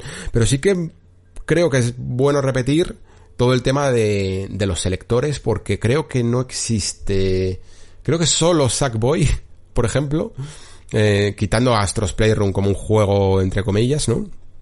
Mm, creo que Sackboy es el único juego que me he encontrado que no tiene selector. De todo lo que estoy jugando últimamente. Y bueno, es verdad que Assassin's Creed Valhalla, por ejemplo, los juegos de Ubisoft, no están teniendo tampoco selector. Valhalla porque tampoco te puede hacer seleccionar nada más, ¿no? No tiene ray tracing, por lo cual no te lo puede hacer seleccionar. Y, y Watch Dogs Legion, eh, hace también un poco la, la, elección ellos, ¿no? Y eligen tener ray tracing en vez de 60 frames por segundo. Entonces no te ponen selector. Pero la, pero los selectores los vamos a ver muchísimo, muchísimo, muchísimo. Porque creo que, como decía en el anterior programa, que estas consolas eh, se acercan mucho, mucho, mucho al ideal, a lo que yo considero que es el ideal, ojo, de los 4K, eh, 60 frames por segundo, pero les cuesta un poco de más eh, alcanzarlo plenamente, ¿no? Y por supuesto, la, tasa de frames es algo que es mucho más difícil de sacrificar, ¿no? No se puede a lo mejor hacer una tasa de frames tan variable. En general a los jugadores no nos gusta mucho jugar con tasas de frames variables porque pueden llegar a, generar imperfecciones en algunos momentos, ¿no? O, o atorarse de más. Algo que, curiosamente, de cara al futuro, es genial tener, porque una, una tasa variable de un juego que no puede alcanzar los 60 frames, como ha demostrado esta generación que nos deja, ahora con las nuevas consolas lo consiguen. Tú puedes poner Sekiro, que era un juego que oscilaba entre los 40 frames, 45 frames en PlayStation 4, en PlayStation 4 Pro por lo menos, que es como yo lo jugué, y ahora lo tienes a 60 frames clavado, y si tuviera la, las opciones capadas no podría, ¿no? Pero creo que donde más se va a notar, sobre todo, eh, los, desarrolladores directamente seleccionarán si quieren 60 frames por segundo, 30 frames, es en, en la, bueno, en los gráficos, ¿no? En la, en los efectos visuales y la resolución. Y muchos juegos nos encontraremos en los que tendremos que elegir entre priorizar un poco la resolución en sí, ¿no? Si queremos intentar alcanzar los 4K, que muchas veces incluso ni priorizando los conseguimos, o pre preferimos priorizar algunos efectos gráficos para tener 60 frames por segundo, ¿no? Ese es el caso de Spider-Man. Spider-Man tú puedes jugar en modo rendimiento y en modo rendimiento consigues eh, 60 frames por segundo, pero sacrificas una, un poco de resolución, un poco de algunos efectos lumínicos y el tan cacareado ray tracing, ¿no? El ray tracing yo creo que en consola, creo que lo dije también, es una de las opciones que más se está poniendo por bandera, probablemente porque, probablemente por envidia. Por envidia me refiero por la marca Nvidia, ¿vale? Eh, porque le interesa muchísimo vender también sus tarjetas gráficas. Mm, pero sinceramente mi, mi experiencia en consola, ojo, en consola, con el ray tracing, me parece que es algo que está teniendo más fama de lo que de lo que realmente se pueda llegar a merecer, ¿no? Es como si de repente le hubiéramos dado, ¿os acordáis del Hairworks este? Eh, que era para una, una manera de conseguir pelos, sobre todo de animales, más mmm, trabajados. Hay maneras de, de no tener tecnologías tan propias, tan de nombre propio, y, y, conseguir resultados también igual de, de, idóneos, ¿no? Y en el caso de Ray Tracing sí que es cierto que cuando ves un buen ejemplo es bastante fascinante. Yo, por ejemplo, he estado viendo ejemplos de, de Watch Dogs Legion en PC y, está muy bien porque la, en general la Londres está medio futurista que, tenemos en este juego pues tiene mucha cristalería eh, Spider-Man también es un buen ejemplo quizá porque pero ahora hablaré de Spider-Man lo voy a dejar un poco aparcado eh, sigo con Watch Dogs. Está, está muy bien conseguida, pero por ejemplo, eh, en consola, el ray tracing de Watch Dogs, si bien está, es, es, interesante y es llamativo, y si está de serie, pues muy bien, bienvenido sea, ¿no? Pero digamos que es como la opción mmm, baja de un PC de ray tracing, ¿no? Y se nota mucho un aspecto borroso que, que, que, que, luce borroso en los en estos reflejos en los charcos y en los cristales eh, Devil May Cry también es un juego que para mí personalmente lo hace bastante mal en el tema del ray tracing muy muy nominal y con unos reflejos que para nada parecen ni realistas ni, ni espectaculares y como digo casi parece pues eso la opción en baja de, la categoría de ray tracing que te puede ofrecer un PC. Entonces, si empezamos así un poco la generación, pues veremos hasta qué punto realmente se puede conseguir mejorar en el futuro. Mm, sin potencia bruta, pues tendrá que recurrir a los propios truquitos de los desarrolladores a lo largo de la generación para conseguirlo. Pero es que estos truquitos, y por eso me había guardado Spider-Man, eh, ya se conseguían antes y ya se están consiguiendo en esta generación. Eh, eh, Spider-Man Remastered es un juego que utiliza ray, tracing y tú lo puedes ver en los edificios y tal. Pero si yo, yo he tenido la oportunidad de hacer una comparativa con para la revista con PlayStation 4, tenéis el vídeo subido en el canal si queréis. Y joder, eh, lo que consiguió PlayStation 4 con este juego a, nivel de reflejos es increíble, de verdad. O sea, mm, da el pego totalmente tampoco es que, a ver, no, no quiero decir que sea exactamente igual. Eh, no ves a, Spider-Man cuando se pega en los cristales, no le ves reflejado, y algunos semáforos que están en las, en las calles no reflejan su color verde o rojo según está el semáforo en los charcos del asfalto. Cosillas así, de, de detallistas, ¿no? Pero cuando tú estás balanceándote por la ciudad entre dos rascacielos, os puedo asegurar que os va a que os podría costar encontrar las diferencias, ¿eh? Ojo porque está súper, súper bien. Y evidentemente esto es a base de truquitos. De truquitos, porque el ray tracing no es el dueño de los reflejos en los videojuegos, ¿vale? Es una, es una técnica más, una técnica que utiliza una forma diferente eh, a través de lo que de, esto, ¿no? Del trazado de rayos, ¿no? Para conseguir este efecto. De hecho, el ray tracing en programación de videojuegos se utiliza de muchísimas maneras. El, el acto de, el guiño de Dishonored es un ray tracing, ¿vale? Es, el ray tracing es un rayo invisible que conecta el, la perspectiva de, por ejemplo, del jugador con otro punto. En el caso del ray tracing gráfico, lo que haces es rebotar ese punto, ¿no? Para, para conseguir esa imagen de esos reflejos. Eh, también se puede conseguir en términos de sombras y de sonido, incluso. En, términos jugables, ese ray tracing puede ser el guiño, porque tú le estás diciendo que quiero ir allí y que quiero teletransportarme allí, ¿vale? Eh, yo lo sé porque hice un ejercicio de Unity que fijaos me ha servido para poder hoy decir esta, curiosidad. y entonces, eh, vamos a otro caso, Demon Souls. Demon Souls eh, es un juego que mm, se ha llegado incluso a comentar por parte de Bluepoint que no había tenido ray tracing porque el estudio no tenía los recursos suficientes para ello, porque tenía una limitación de personal, etcétera, etcétera, etcétera.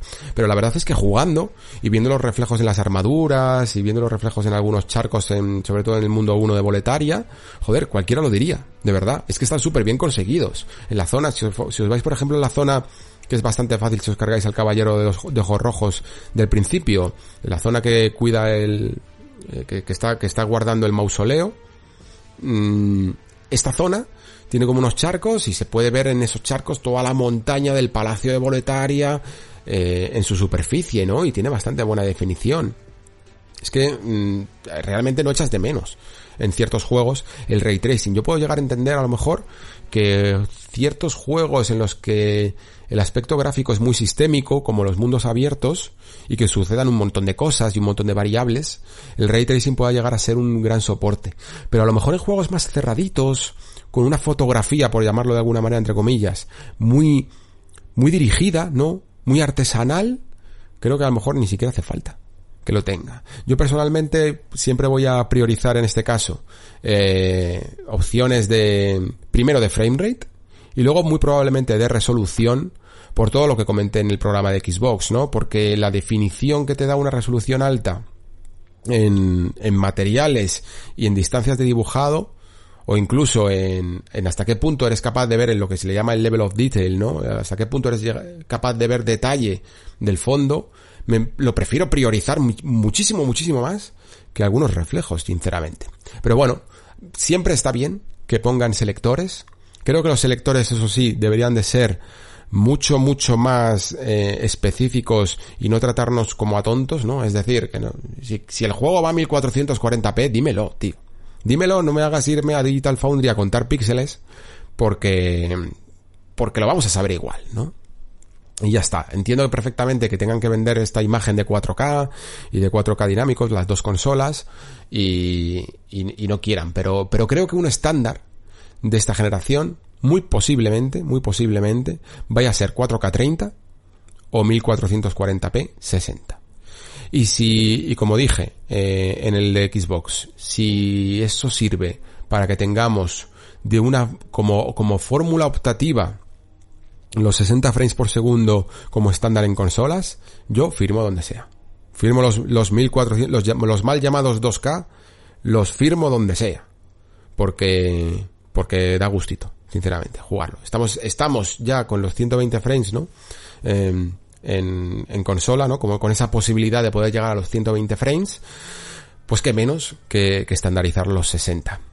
Y esto me sirve para hablar un poco también de la retrocompatibilidad, que creo que es un tema bastante recurrente, tanto en Xbox como en PlayStation, ¿no? Cada una lo ha hecho un poco de alguna manera distinta. Vamos a ver un poco las fórmulas que ha utilizado en este caso PlayStation para, para la retrocompatibilidad. En, yo he probado unos cuantos juegos, he probado sobre todo mucho From Software, porque es un caso que sirve muy bien para, para, bueno, pues para ver hasta qué punto pueden llegar a mejorar los juegos automáticamente. ¿Por qué? Porque la verdad es que últimamente eh, From había utilizado un poco la, la idea esta de dejar la, el frame rate variable en muchos de sus juegos y, y, y, dejarla a la máquina trabajar, ¿no? La verdad es que From en esto de las optimizaciones nunca ha sido la mejor y, y en este caso, pues hasta, al final hasta han salvado la papeleta gracias a, a, hardware nuevo. Sekiro, como decía antes, pasa de 40 a 45 frames a 60 clavados.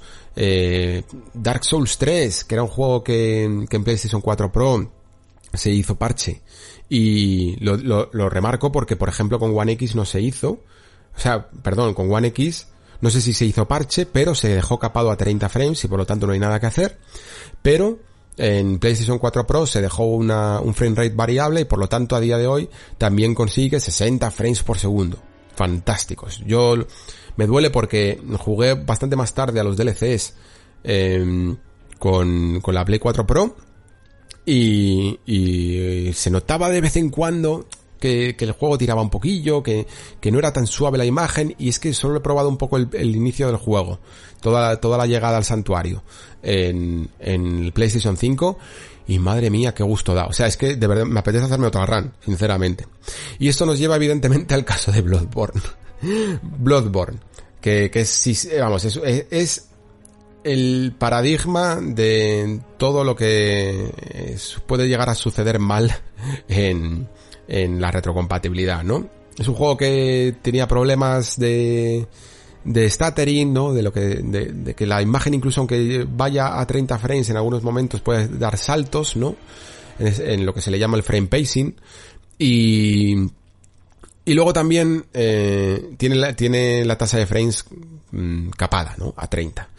Así que no hay nada que hacer. Eh, da igual que lo pruebes eh, y, y, creas en tu cabeza sugestiones para creer que va mejor, no va mejor. No, ni, ni el stuttering, ni, ni los 30 frames, no hay nada que hacer, a no ser que saquen un parche. Y esto del parche eh, es algo que muchos juegos first party ya están haciendo. Por ejemplo, Days Gone ha sacado un pequeño parche y el juego de repente, y sabéis que yo aquí eh, lo puse a caldo en este tema, porque sinceramente en el momento que yo lo jugué, que fue de lanzamiento, mmm, el juego me iba muy mal en PlayStation 4 Pro, pero muy, muy mal. Nivel de que se quedaba, ya no solo, que no solo quedaba tirones, sino que en algunos momentos en los que ibas con la moto muy rápido, una vez que además la moto la puedes mejorar y, y conseguir que vaya aún más rápido, ¿no? Pues a la, consola le costaba muchísimo más todavía hacer esa carga de texturas y de, y de nuevos eh, partes del escenario, ¿no?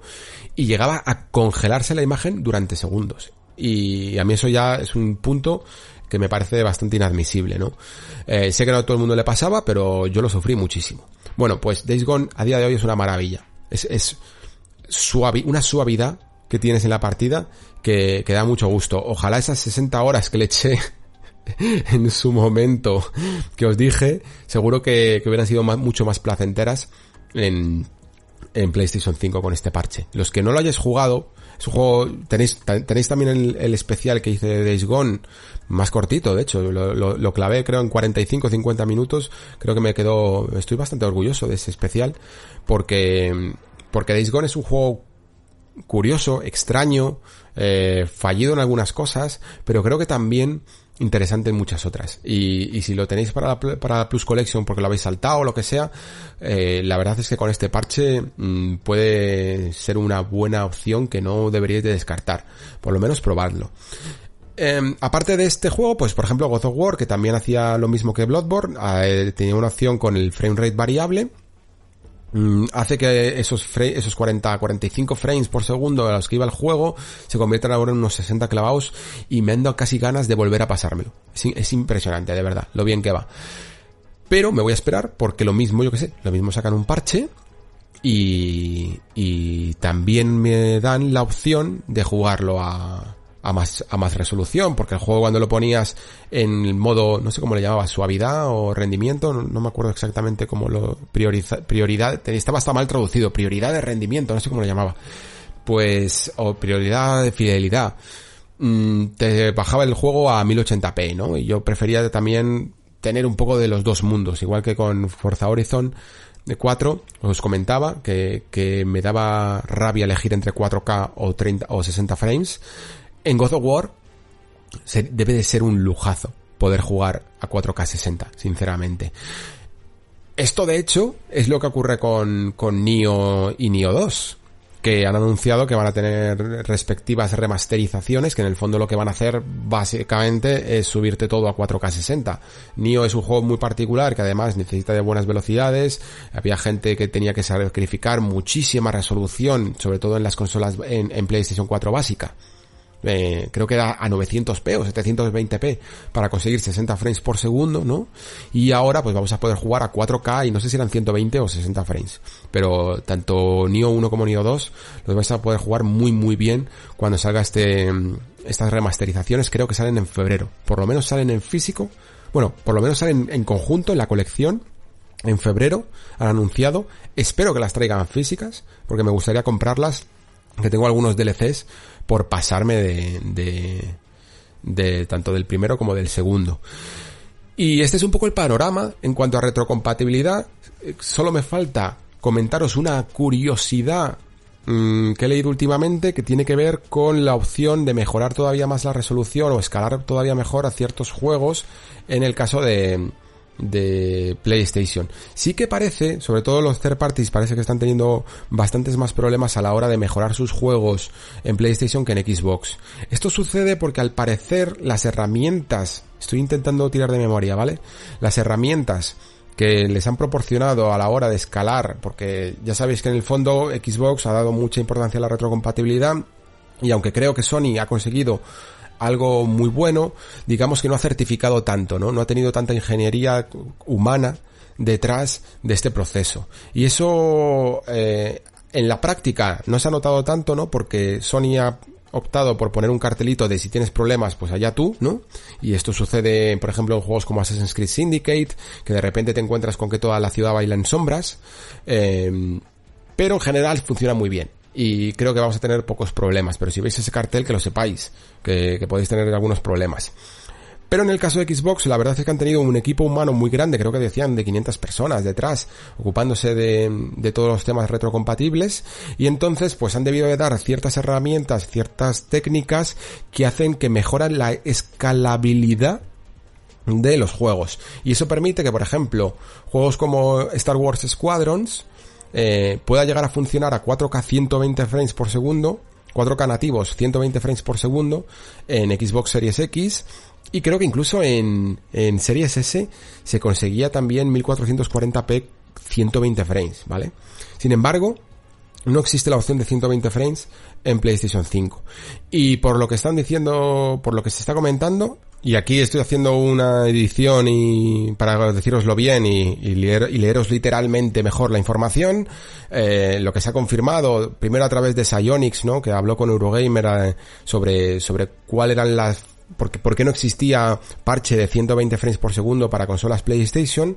Pues lo que ha confirmado Richard Ledbetter de Digital Foundry es que Sony limita el soporte de los 120 Hz a juegos específicamente diseñados para PlayStation 5. Es decir, que que juegos de PlayStation 4 parece que no pueden llegar a tener eh, este, estos 120 Hz, lo que significa, sigo leyendo literalmente, que los juegos mejorados de PlayStation 4 como Rocket League y Call of Duty Warzone no pueden implementar esta característica. En teoría Sony debería poder ajustar esto, pero requeriría mucho trabajo, así que la pelota está ahora en el tejado de Sony. Esto es lo que comentaba Richard Ledbetter de, Digital Foundry, eh, y es una de esas, esas consecuencias, pues yo que sé, pues de, de, las distintas formas de trabajar que han tenido las dos compañías. Y que es cierto que parece que, eh, por un lado les ha salido mejor, yo diría, a PlayStation, el hecho de casi darle un botón, ¿no? Eh, y hacer todos los juegos retrocompatibles, ¿no? Consiguieron solventar ese problema de que los hilos de la, de la CPU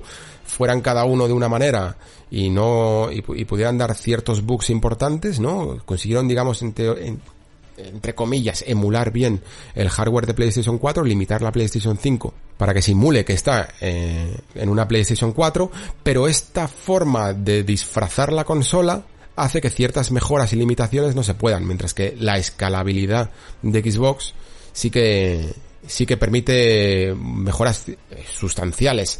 Al final, esa familiaridad que ha tenido Xbox con la retrocompatibilidad, en, este, en estos casos concretos creo que le ha salido beneficiada, ¿no? Porque ellos se han preocupado mucho de que sus juegos puedan ser escalables, ¿no? Mientras que Sony es muy probable que en muchos juegos, vuelvo a Bloodborne, o, o tenemos el caso de, de Spider-Man, necesiten siempre de parche o de remasterizaciones, ¿no? Para conseguir mejoras. Y es importante esto porque es un buen indicativo de, lo que puede ocurrir en el futuro, ¿no? Que si bien algunos juegos, como por ejemplo Days Gone, han conseguido su parche fácil para, para de, escapar el juego a de 30 frames a, a 60, muchos otros, como Spider-Man o como Nioh o, o presumiblemente Bloodborne en el futuro, ojalá suceda de la forma que sea, porque ahí estaré, no me queda otra, tengo que estar. Em, van a necesitar de parches, van a necesitar de remasterizaciones o parches para poder, para poder hacerlo. Y, como estamos viendo, incluso con un parche parece que no es tan fácil ni siquiera. Vale, em, vamos a terminar un poquito con algunas curiosidades de la consola. Eh, por ejemplo, los que os guste eh, capturar porque tenéis canales de YouTube o queréis hacer streamings o queréis editar vuestro contenido después, compartirlo con los amigos pero con buena calidad, mm, trabajar un poco con, con fotos, cosillas así, pues que sepáis que todas las opciones de PlayStation 4 están eh, pero sobre todo están muy mejoradas y sobre todo está la captura mejorada, porque vamos, digamos que el modo foto sigue más o menos igual, el, modo de transmisión yo no lo toqué tanto en porque utilizaba herramientas externas, pero no, no, no, toqué tanto las funciones nativas o de Twitch, pero creo que más o menos se mantienen en 1080p60, creo que ya estaban así, es decir, no puedes streamear desde tu consola de momento a, resoluciones superiores a 1080, pero las opciones de captura son increíbles. Em, ya sabéis que yo en un vídeo sobre el menú hablé un poco de, bueno, del, de la que las capturas, de la calidad de las capturas en PlayStation 4 no me convencía en absoluto. Eh, cometí el error porque me equivoqué, porque no me acordaba, porque no lo uso. Eh, de decir que no se podían capturar ni siquiera una hora, sí que es verdad que se puede capturar una hora. Creo que se puede capturar una hora ¿Veis? Aquí es lo mismo, la, vuelvo a liar. Creo que se puede capturar una hora, una hora hacia atrás, es decir, no hacia adelante, que es una de las cosas que, que a mí me llama, que, que yo suelo utilizar, ¿no? Y ahora se puede capturar eh, hacia adelante, se puede capturar hacia atrás, se puede capturar hasta de los últimos 30 segundos, 15, 5 minutos, una hora, eh, media hora, eh, lo que lleves desde la última captura. Pero hay diferencias, ¿vale? Todo lo que captures hacia atrás se mantiene en 1080p sin opción a, a cambiar esta resolución. Mientras que la única forma de capturar a 4K, si te interesa capturar esta resolución, es hacia adelante. y puedes capturar hasta una hora entera, pero siempre tiene que ser hacia adelante. Y, y creo que han conseguido una de las mejores calidades que he visto, bueno, la mejor calidad, de hecho, que he visto en una consola, hasta el nivel de que si no quieres, es muy probable que te puedas pasar toda la, toda la mm, generación sin comprarte una capturadora, porque tiene muy, muy, muy, muy buena calidad. No sé exactamente cuál es la, la tasa de, digamos, la, eh, el bitrate que tiene de compresión, porque utiliza un formato de, mm, que no es el, el clásico H264, entonces el bitrate no sé si va exactamente proporcional, pero en H264 eh, teníamos hasta el momento, por ejemplo, pues calidades eh, entre, yo que sé, entre creo que eran 5, 6 o 8, u 8 en PlayStation 4, en Xbox One X teníamos 25, en, en Xbox Series X tenemos 30 y en PlayStation 5 puede rondar perfectamente las 70 o 80 según la calidad que, que estoy viendo. Es muy muy alta, ¿vale? Captura súper súper bien y captura con poquito peso además porque lo hace en este formato que digo, que no es por el codec H264, sino que lo hace por el codec, a ver si lo digo, creo que se llama Opus, es de Google, eh, no sé exactamente si era OP9 o algo así, no, recuerdo exactamente cuál es el nombre, mm, la nomenclatura oficial, ¿vale?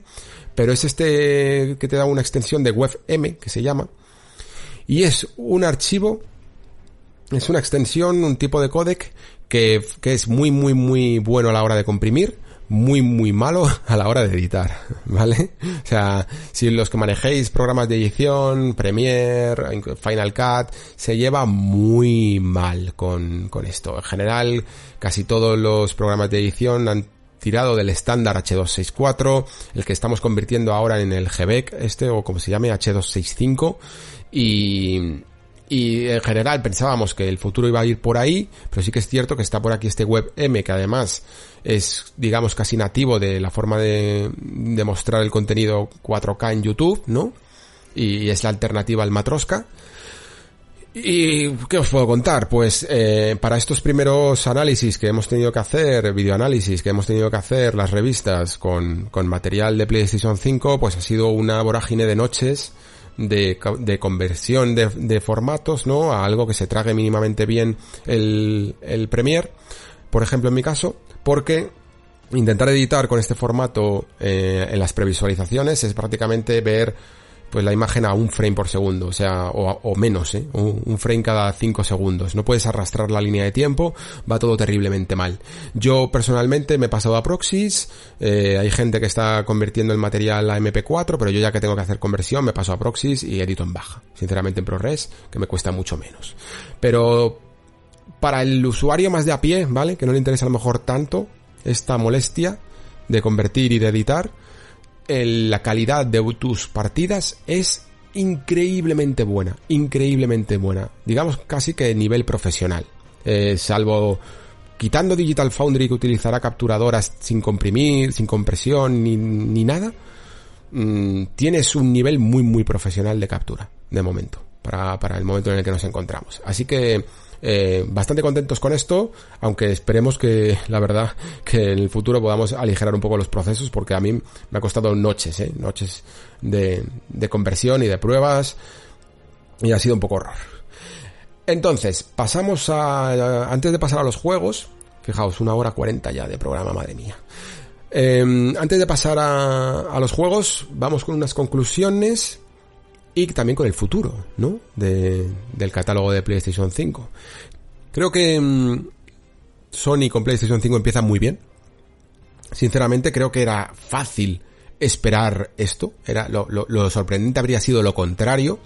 Principalmente porque además, como dije en el programa Xbox, se sabían que empezaban con ventaja, ¿no? Se saben que, que empiezan con, con haber eh, vendido más consolas esta generación, mucha más gente espera, por tanto, eh, la, la consecuencia ¿no? de PlayStation 4, el siguiente paso de la compañía, había más expectación y creo que han cuidado mucho eso. Creo que no es solo casualidad que, que todo en este menú esté tan cuidado, sino que se han buscado eh, guardarse muchas sorpresitas, incluso no las han promocionado ellos, sabéis que, que, que pusieron un vídeo con algunas características del menú de la consola y tal, pero y dijeron, hay muchas cosas más que, revelaremos en el futuro, y realmente mm, apenas han dicho nada, ¿no? No han, hecho más, más vídeos ni han dado más información, han dejado que la gente se vaya como sorprendiendo, ¿no? Con estas cosillas que he ido comentando y que de verdad, pues, eh, alegran mucho a principio de generación, ¿no? Queda la, la duda de hasta qué punto cuáles de ellas van a ser, van a convertirse en fundamentales, ¿no? En, en, el futuro, porque en estas cosas nunca se sabe, quién sabe, mm, los logros en su momento podían no haber triunfado, ¿no? Imaginaos que no hubieran movido a los jugadores y no, y no lo hubieran conseguido. Pero sí que no hay que menospreciarlos por el hecho de, que es que es algo que, que escucho mucho, ¿vale? Por el hecho de que sean únicamente propietarias de una sola plataforma, ¿vale? Eh, el hecho de que se diga que, que las third parties no van a trabajar exclusivamente aprovechando, por ejemplo, el DualSense, porque solo es para PlayStation y no les sirve el trabajo hecho para Xbox.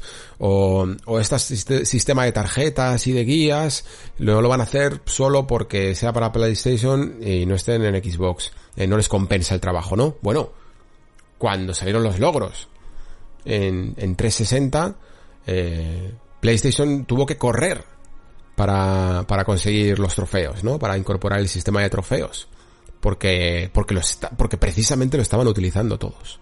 Lo estaban utilizando todas las compañías. Entonces, hay cambios y cambios. Y dependiendo un poco de si dan con la clave, pues se la, las compañías las utilizarán más o lo utilizarán menos. Los desarrolladores en general, aunque no lo parezca, no son vagos. Eh, son, son personas que se mueven por inquietudes y por creatividad y por, y por ganas de, de, hacer muy bien su trabajo. Y, Decía yo en un artículo que me sorprendió mucho una vez que llegué a ver en los créditos de un videojuego que había una persona encargada exclusivamente, me parece que fue en Death Stranding, ahora que me estoy acordando, pero no estoy muy seguro, ¿vale? Pero que había una persona con su nombre en los créditos encargada únicamente del diseño de la vibración del mando, ¿vale? Es decir, hay estudios a los que esto les importa muchísimo. Y cada vez que alguien aporta o intenta aportar algo, puede que lo abracen, ¿no? En general, eh, la única forma de que cualquier industria, no solo la de los videojuegos, no vaya hacia adelante es no aportando nada. Por eso a mí me gusta que siempre se intente innovar, aunque te des de bruces. Pero siempre, siempre se intente innovar. En cuanto al futuro de, de, bueno, en cuanto al presente, mejor dicho, vamos a empezar primero con el presente. Creo que va a tener un final de año muy sólido, creo que van a vender muchísimas, muchísimas, muchísimas consolas.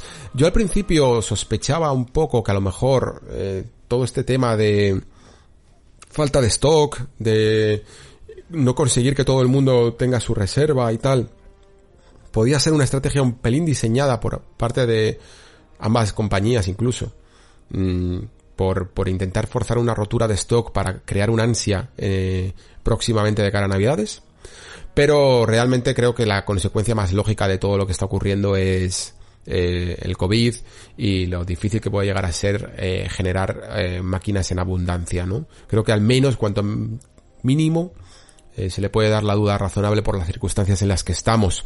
Porque es la primera vez, en el fondo, que, que ocurre lo que ocurre, ¿no? Que la gente no puede comprar las consolas. Yo, eh, la generación pasada, me acerqué a mi tienda sin reservar y sin nada y me cogí y me llevé las dos.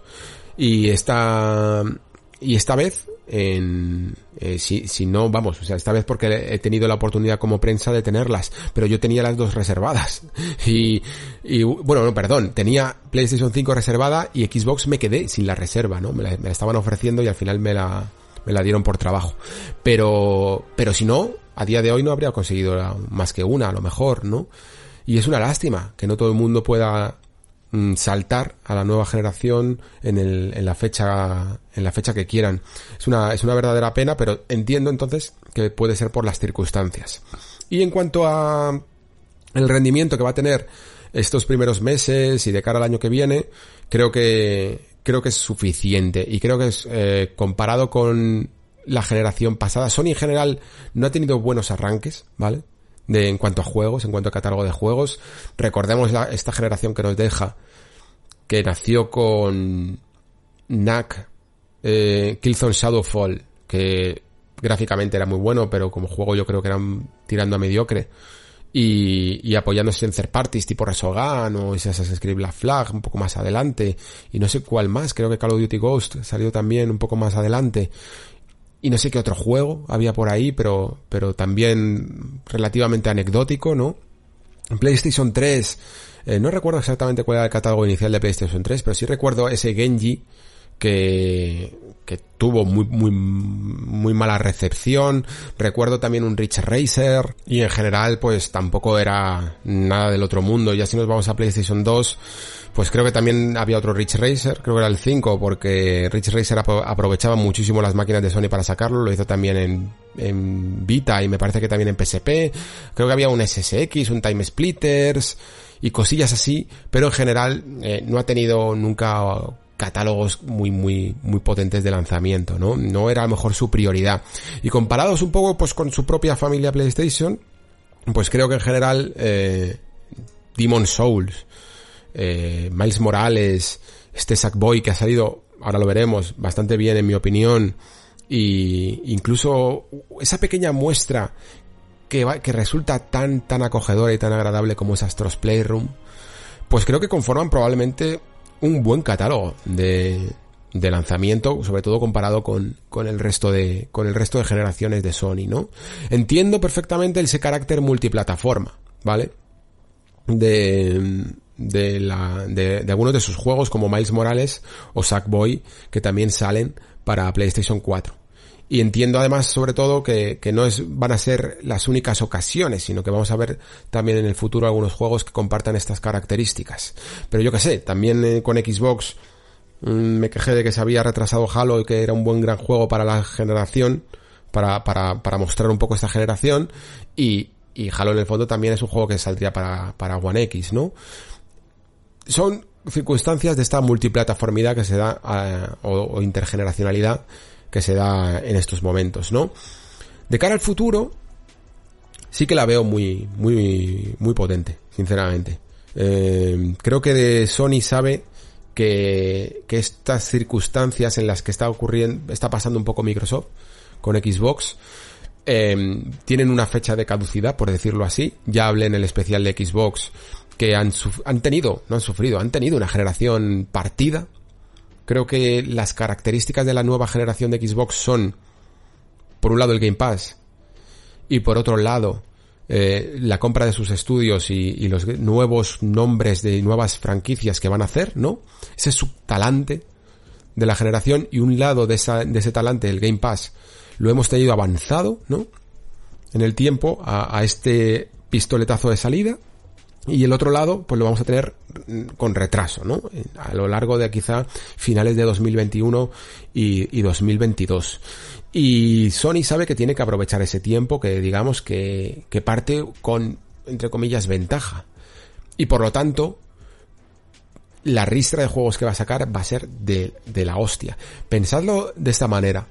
2020 ha sido un año muy muy burro de lanzamientos de Sony han sacado juegos muy importantes que podrían haberse disgregado en, en cualquier otro momento, se podrían haber disgregado perfectamente a lo largo de varios años y aquí han salido en el mismo año, como son eh, The Last of Us, parte 2, eh, of Tsushima, e incluso acompañado también por Dreams, y luego también el paquete de nueva generación, ¿no?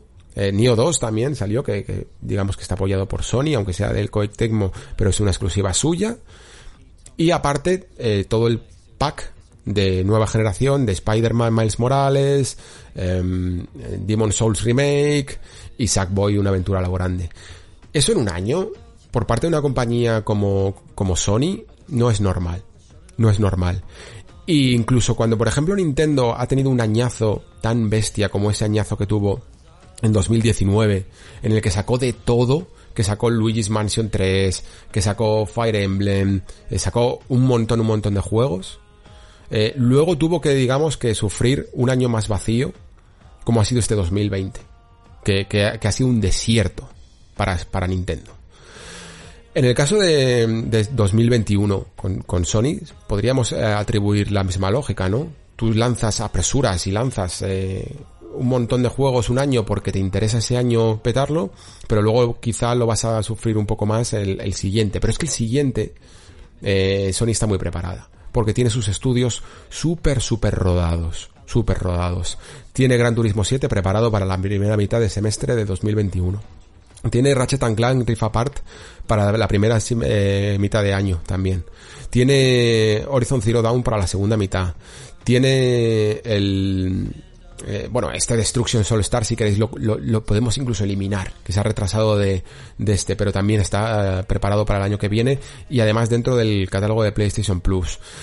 Tiene, en teoría, fechado Mm, para el año que viene God of War 2021 y aunque suene raro quizás no se retrasa porque a lo mejor la fecha de este juego sencillamente baila en, en pos de lo que necesite Sony en ese momento si lo tiene que adelantar un poquito para cautivar todavía más pues lo, puede llegar a hacer está muy preparada está, está sacando está llevando los dos tres juegos Mm, que solía sacar exclusivos cada año, por su parte, los está multiplicando a 4 o 5, incluso 6.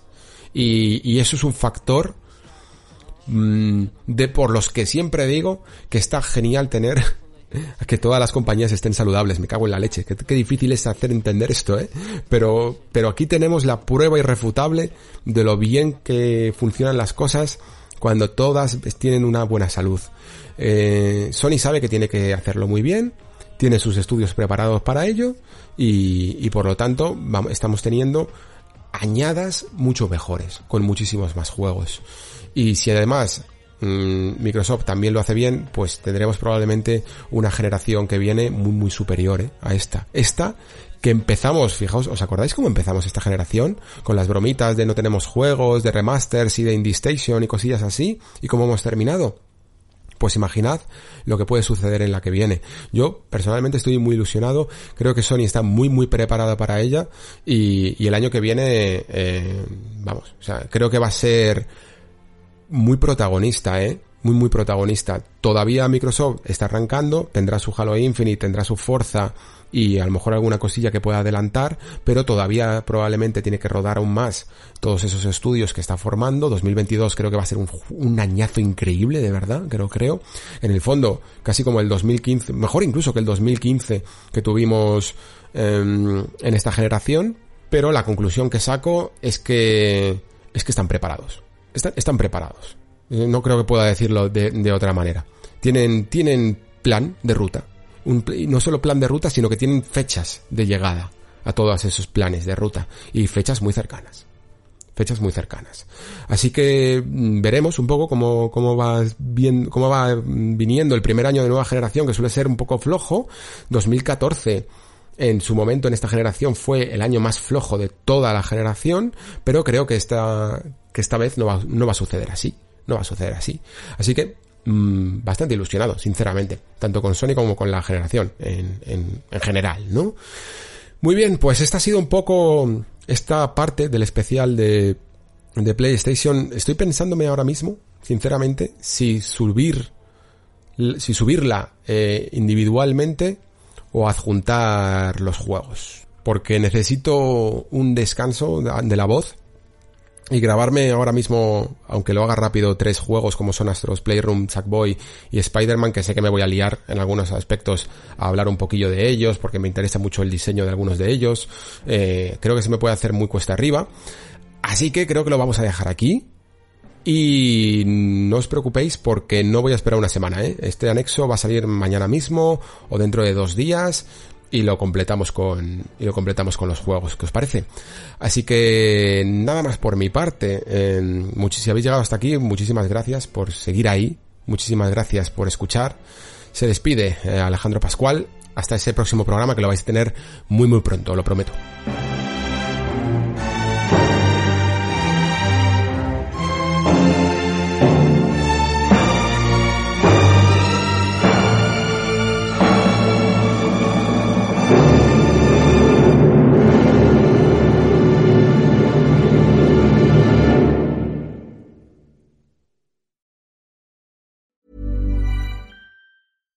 Hi, I'm Daniel, founder of Pretty Litter. Cats and cat owners deserve better than any old fashioned litter. That's why I teamed up with scientists and veterinarians to create Pretty Litter. Its innovative crystal formula has superior odor control and weighs up to 80% less than clay litter. Pretty Litter even monitors health by changing colors to help detect early signs of potential illness. It's the world's smartest kitty litter. Go to prettylitter.com and use code ACAST for 20% off your first order and a free cat toy. Terms and conditions apply. See site for details.